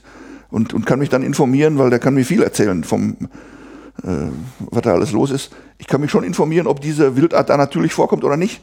Und wenn ich irgendwo in der Mitte Namibias ein Yala zum Beispiel finde, oder, äh, oder Blässböcke oder Weißschwanzgnus oder Sable-Antilopen, dann weiß, muss ich einfach wissen, die gehören da nicht hin. Fertig, aus. Abschließende Aufzählung. Aber genauso äh, äh, kann ich natürlich äh, und muss ich natürlich äh, äh, auch andere Fragen stellen, weil äh, heutzutage sind Messen ist ein wichtiger Ort, wo sowas gebucht wird, aber das Internet zum Beispiel ist ja noch viel, viel weiter und viel mächtiger und seine Bedeutung wird zunehmen. Nicht nur, weil so schöne Sendungen wie deine darüber ausgestrahlt werden, sondern äh, es wird zunehmen. Und da sind wir im Moment zum Beispiel gerade dabei, äh, dass, dass wir auch wieder unseren Leuten da helfen wollen, dass sich jemand, der im Internet unterwegs ist, weil der kann ja nicht die Urkunde finden, von der ich eben gesprochen habe, das Gütesiegel, dass der eben über bestimmte äh, Suchmaschinen, die wir dabei sind im Moment einzurichten, dass der da eben dran gehen kann, zum, äh, und zwar zwei, von zwei Seiten aus. Erstens, ich möchte gerne die Spezies sowieso. Ich möchte gerne einen Kudu oder einen Niala oder eine Sable-Antilope möchte ich gerne nach äh, äh, vernünftigen Spielregeln, Fair Chase, äh, möchte ich die gerne bejagen. Wo kann ich das? Ja. Dass er dann über diese Suchmaschine das findet. Oder andersrum, dass, dass, dass er so, eine- so eine Ortssuche macht. Ich bin im Norden Namibias, ich bin da in Südafrika, ich bin in Tansania, ich bin in Mosambik. Ähm, äh, ich, äh, bitte äh, sagt mir, wo kann ich da jemanden finden, der nach euren Spielregeln jagt. Ja. Also diese beiden Suchmaschinen sind wir im Moment gerade dabei äh, zu installieren, dass man eben weiß, in den Ländern, wo das überhaupt noch möglich ist, in Simbabwe, kann man eben noch vergessen bei der Aufzählung, wo finde ich da Leute, die sich eurem Gedankengut verpflichtet fühlen und äh, ja, wie komme ich an die dran? Also äh, wir sind dabei, auf Messen uns deutlich abzuheben von dem, was leider so normal geworden ist. Aber wir sind auch im Bereich des äh, Internets äh, dabei, Strukturen zu schaffen, die demjenigen, der das will, und darum geht's ja nur, die das wollen. Weil die das nicht wollen, an die komme ich auch nicht dran. Und ich sag mal, nochmal, ich bin kein Missionar. Äh, Leute guten Willens, das hat mit Yacht auch nichts zu tun, sondern generell. Leute guten Willens, wenn die zusammenkommen, dann kann es was werden. Äh, Leute, die das nicht wissen, was sich da überhaupt abspielt, und das ist erschreckend viele, die sind auch noch nicht mal so schlimm, weil denen kann ich ja sagen, wie es funktioniert. Leute, die das wissen, was da abläuft und machen das trotzdem, äh, das sind nicht mehr meine äh, Gesprächspartner dann. Ja, ich meine, das ist halt äh, ja wie so oft ähm, die eine kurzfristige Denke, ne? Also der schnelle Gewinn, den zu machen ähm, und dann aber eben auf die Gefahr hin, dass der Laden komplett dicht gemacht wird. Und da gibt's ja jetzt auch deutliche Bestrebungen. Ne? Da werden ja wieder Briefe an hochrangige Politiker verfasst Genau. und äh, Initiativen gestartet und Petitionen gemacht. Die Dinge sind wirklich auf dem Weg und ähm, ich sag mal, aus unserer äh, Gummistiefelfraktion nenne ich die gerne, die, ähm, da ist ja äh, oft so eine Lethargie drin, ne? Also halt auch so eine gelernte, ja, irgendein Verband wird schon für mich richten, ne? Ähm, Oder, oder ganz kurz, äh, Ja. kurz, kurzsichtig, solange wie ich das noch machen kann, ist mir das egal, dass der morgen das nicht mehr machen kann. ja, auch Und das, kann es ja. irgendwie äh, auch nicht sein, sag ich mal. Ja. Und das ist auch das, was mich, was mich umtreibt und wo ich zwischendurch immer sage, hör mal, wenn, wenn ihr das so schluren lasst, dann braucht ihr euch nicht wundern, wenn dieses und jenes passieren wird. Ja. Und diese Briefe, von denen du sprichst, die, die im Moment alle im Vorfeld ganz klar, man, man muss es nur sehen, alle im Vorfeld dieser CITES-Konferenz in Johannesburg im September schon laufen, wo da Flöcke eben eingeschlagen werden. Also Ja, die Kampagne der letzte, läuft Der hoch, letzte ne? Brief, Ja. da zum Beispiel eben vom Deutschen Naturschutzring, das war das, was du wohl meintest, Ja. an die äh, deutsche Umweltministerin doch dafür zu sorgen, dass eben zum Beispiel Löwen aus Afrika generell nicht mehr eingeführt werden nach Deutschland. Ja. Das ist so eine Geschichte. Genau. Äh, nochmal, wir, wir sind da weit davon entfernt, solche Praktiken wie, wie diese Gatterlöwen in Südafrika zu erdulden oder hinzunehmen oder zu erlauben, auch nur, dass das mit Yacht bezeichnet wird. Aber äh, parallel dazu muss man ja auch sehen, dass es eben Regionen gibt, ich habe eben von Botswana gesprochen, wo eben diese Wildart nur dann einen Wert hat und nur dann überleben wird, äh, wenn man sie bejagen kann. Ja. Und, und äh, wer das verunmöglicht, und jetzt nochmal Zitat namibischer Umweltminister, der betreibt Öko-Imperialismus. Ja. Äh, und das, das dürfen wir eigentlich nicht, nicht eigentlich, das dürfen wir nicht dulden. Da müssen wir laut und deutlich unsere Stimme ja. dagegen erheben. Und deswegen, und das ist der, der Grund dafür, warum ich mich als, als Westfale äh, für afrikanische Löwen illustriere. Deswegen, äh, äh, weil das auf uns alle zurückfällt und weil die, die Mechanismen hier bei uns genau die gleichen sind. Ja. Ganz genau die ja. gleichen. Ja, genau. Also ich halte den Weg für sehr richtig, ähm, ja, sich ein Regelwerk zu überlegen. Das ist passiert. Ich halte den Weg für sehr richtig, den Schulterschluss mit dem Artenschutz zu suchen und zu gucken, wie man in der Balance zwischen Nutzung und und, und Schutz halt eben einfach sicherstellt, dass es weitergeht. Das ist ja auch etwas, was in dieser Biodiversitätskonvention steht, ne? gleichberechtigt der reine Schutz neben der nachhaltigen Nutzung ähm, zu installieren. Und ähm, ja, darüber muss man halt natürlich auch einfach Rede und Antwort stehen in der Öffentlichkeit und die auch wirklich suchen und dahin gehen, wo sonst keiner von uns ist. Ne? Das passt denen natürlich so sehr in den Kram äh, diesen, ich will jetzt da keine Namen nennen, weil er nur wieder Feindbilder schürt. Also ich, ich halte nichts von dem Feindbild Nabu zum Beispiel, was da immer wieder kommt, auch wenn da viele Leute viele Sachen sagen, die mir gar nicht gefallen. Aber da, da geht es nicht darum, ähm, äh, sondern wir müssen dieses Gemeinsame im Auge behalten. Und äh, natürlich lassen die wohl wissen, dass es so ist, diesen zweiten Teil dieser äh, Konvention lassen sie weg, ja. der nachhaltigen Nutzung, wise use, oder wie die Engländer sagen, use it or lose it. Nutze es oder du wirst es verlieren. Das lassen sie wohlweislich weg, weil das für ihre Geldsammelmaschine nicht funktioniert. Und weil es natürlich viel einfacher ist zu sagen, alles verbieten. Ja. Aber es funktioniert nicht. Es funktioniert in Afrika nicht und es funktioniert auch bei uns nicht. Um nochmal ein kleines Beispiel zu nennen. Wir sind hier leidvoll geprüft in Nordrhein-Westfalen. Äh, nach einem langen, am Ende dann äh, auf den ersten Blick vergeblichen Kampf um vernünftige Spielregeln für ein neues Landesjagdgesetz. Äh, wir haben immer gesagt, wenn die uns diese Instrumente nehmen, wird das fatale Konsequenzen haben für Tiere, die mit Jagd gar nichts zu tun haben. Mhm. Und, und ein halbes Jahr später machen die gleichen Leute eine große Kampagne, rettet den Kiebitz. Genau ja. die gleichen Leute, ja. die uns vorher gesagt haben, was wir alles nicht mehr dürfen. Und, ja. und da muss ich sagen, bewertet ihr das eigentlich noch selber, was ihr da tut? Bewertet ihr es noch selber? Weil das kann es einfach nicht sein. Genauso wie der Kiebitz und der Brachvogel und die Uferschnepfe hier in Nordrhein-Westfalen, die nie ein Jäger geschossen hat, massiv darunter leiden, wenn man uns die Handwerkszeuge nimmt. Genauso gilt das in, äh, in Afrika. Ja, ja, genau so ist das. Ähm, ich glaube, wir haben es, ne? Erstmal. ähm, also du darfst noch ein Sahnehäubchen drauf machen. Also wenn noch irgendein Kiesel auf deiner Seele, Leber irgendwo rumlungert, runter damit. Da gibt es eigentlich eine ganze Menge. Ich kann nur äh, diejenigen auffordern, äh, die vielleicht bis zum Ende interessiert zugehört haben, äh, äh, macht euch das zu eigen, äh, dieses Denken, äh, bemüht euch an bestimmten Stellen darüber nachzudenken, was ihr gerade tut, auch was ihr nicht tut. Und ansonsten lasst uns einfach im Kontakt bleiben, sowohl über direkte Antworten, Kommentare zu dieser Sendung bei jagdfunk.de, als auch wenn sich unsere Wege irgendwann mal kreuzen, also sei es auf Versammlungen oder sonst wo, äh, wo man sich trifft. Äh, also ich bin da äh, für jede äh, Diskussion äh, bereit und nehme dir äh, die Zeit dafür, weil nochmal zurückzukommen auf etwas, was wir ganz am Anfang äh, besprochen haben, bei allem sich ereifern über äh, wilde Tiere und ihre Lebensräume, am Ende äh, geht es da um Menschen und die faszinieren mich äh, nach wie vor immer noch am allermeisten. Vielen Dank, Matthias. Bitte, bitte. Ja, und äh, mein Schlusswort, ich habe ja im Moment hier eine recht hohe Taktzahl, äh, so dass ich mich gar nicht für neue Spenden und Unterstützung und, und so Dinge und Kommentare bedanken kann. Ähm, ich mache aber hier nochmal ähm, den, den Aufruf am 23. April, nicht mehr lange hin, ähm, mache ich ja zusammen mit einigen Gefährten die Napublikon in Hema wo wir halt ja uns bemühen, über die Grenzen der Naturnutzungsformen hinweg halt Dialoge und Netzwerke und Projekte auf die Füße zu kriegen und einen Gedankenaustausch auch auf regelmäßiger Basis zu etablieren.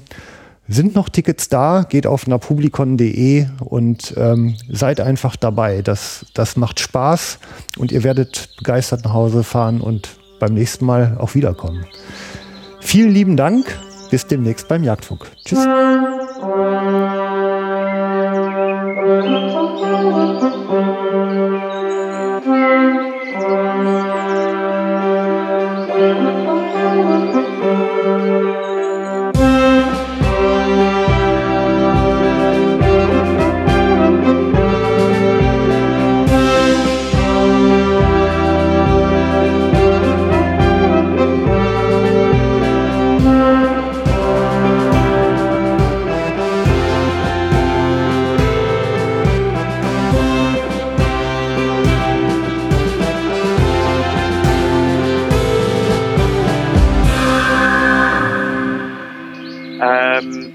distinguish between the traditional fair chase hunting, um, which takes place mostly north of our borders. So Tanzania, for example, hmm. has hunting, Zimbabwe, Zambia, northern Mozambique, um, where hunters will come and they will spend at least 14, sometimes 21 days on foot out in the bush, you know, trying to hunt down yes. a lion as a trophy and they've probably only got about a 60, 70% chance of securing that trophy.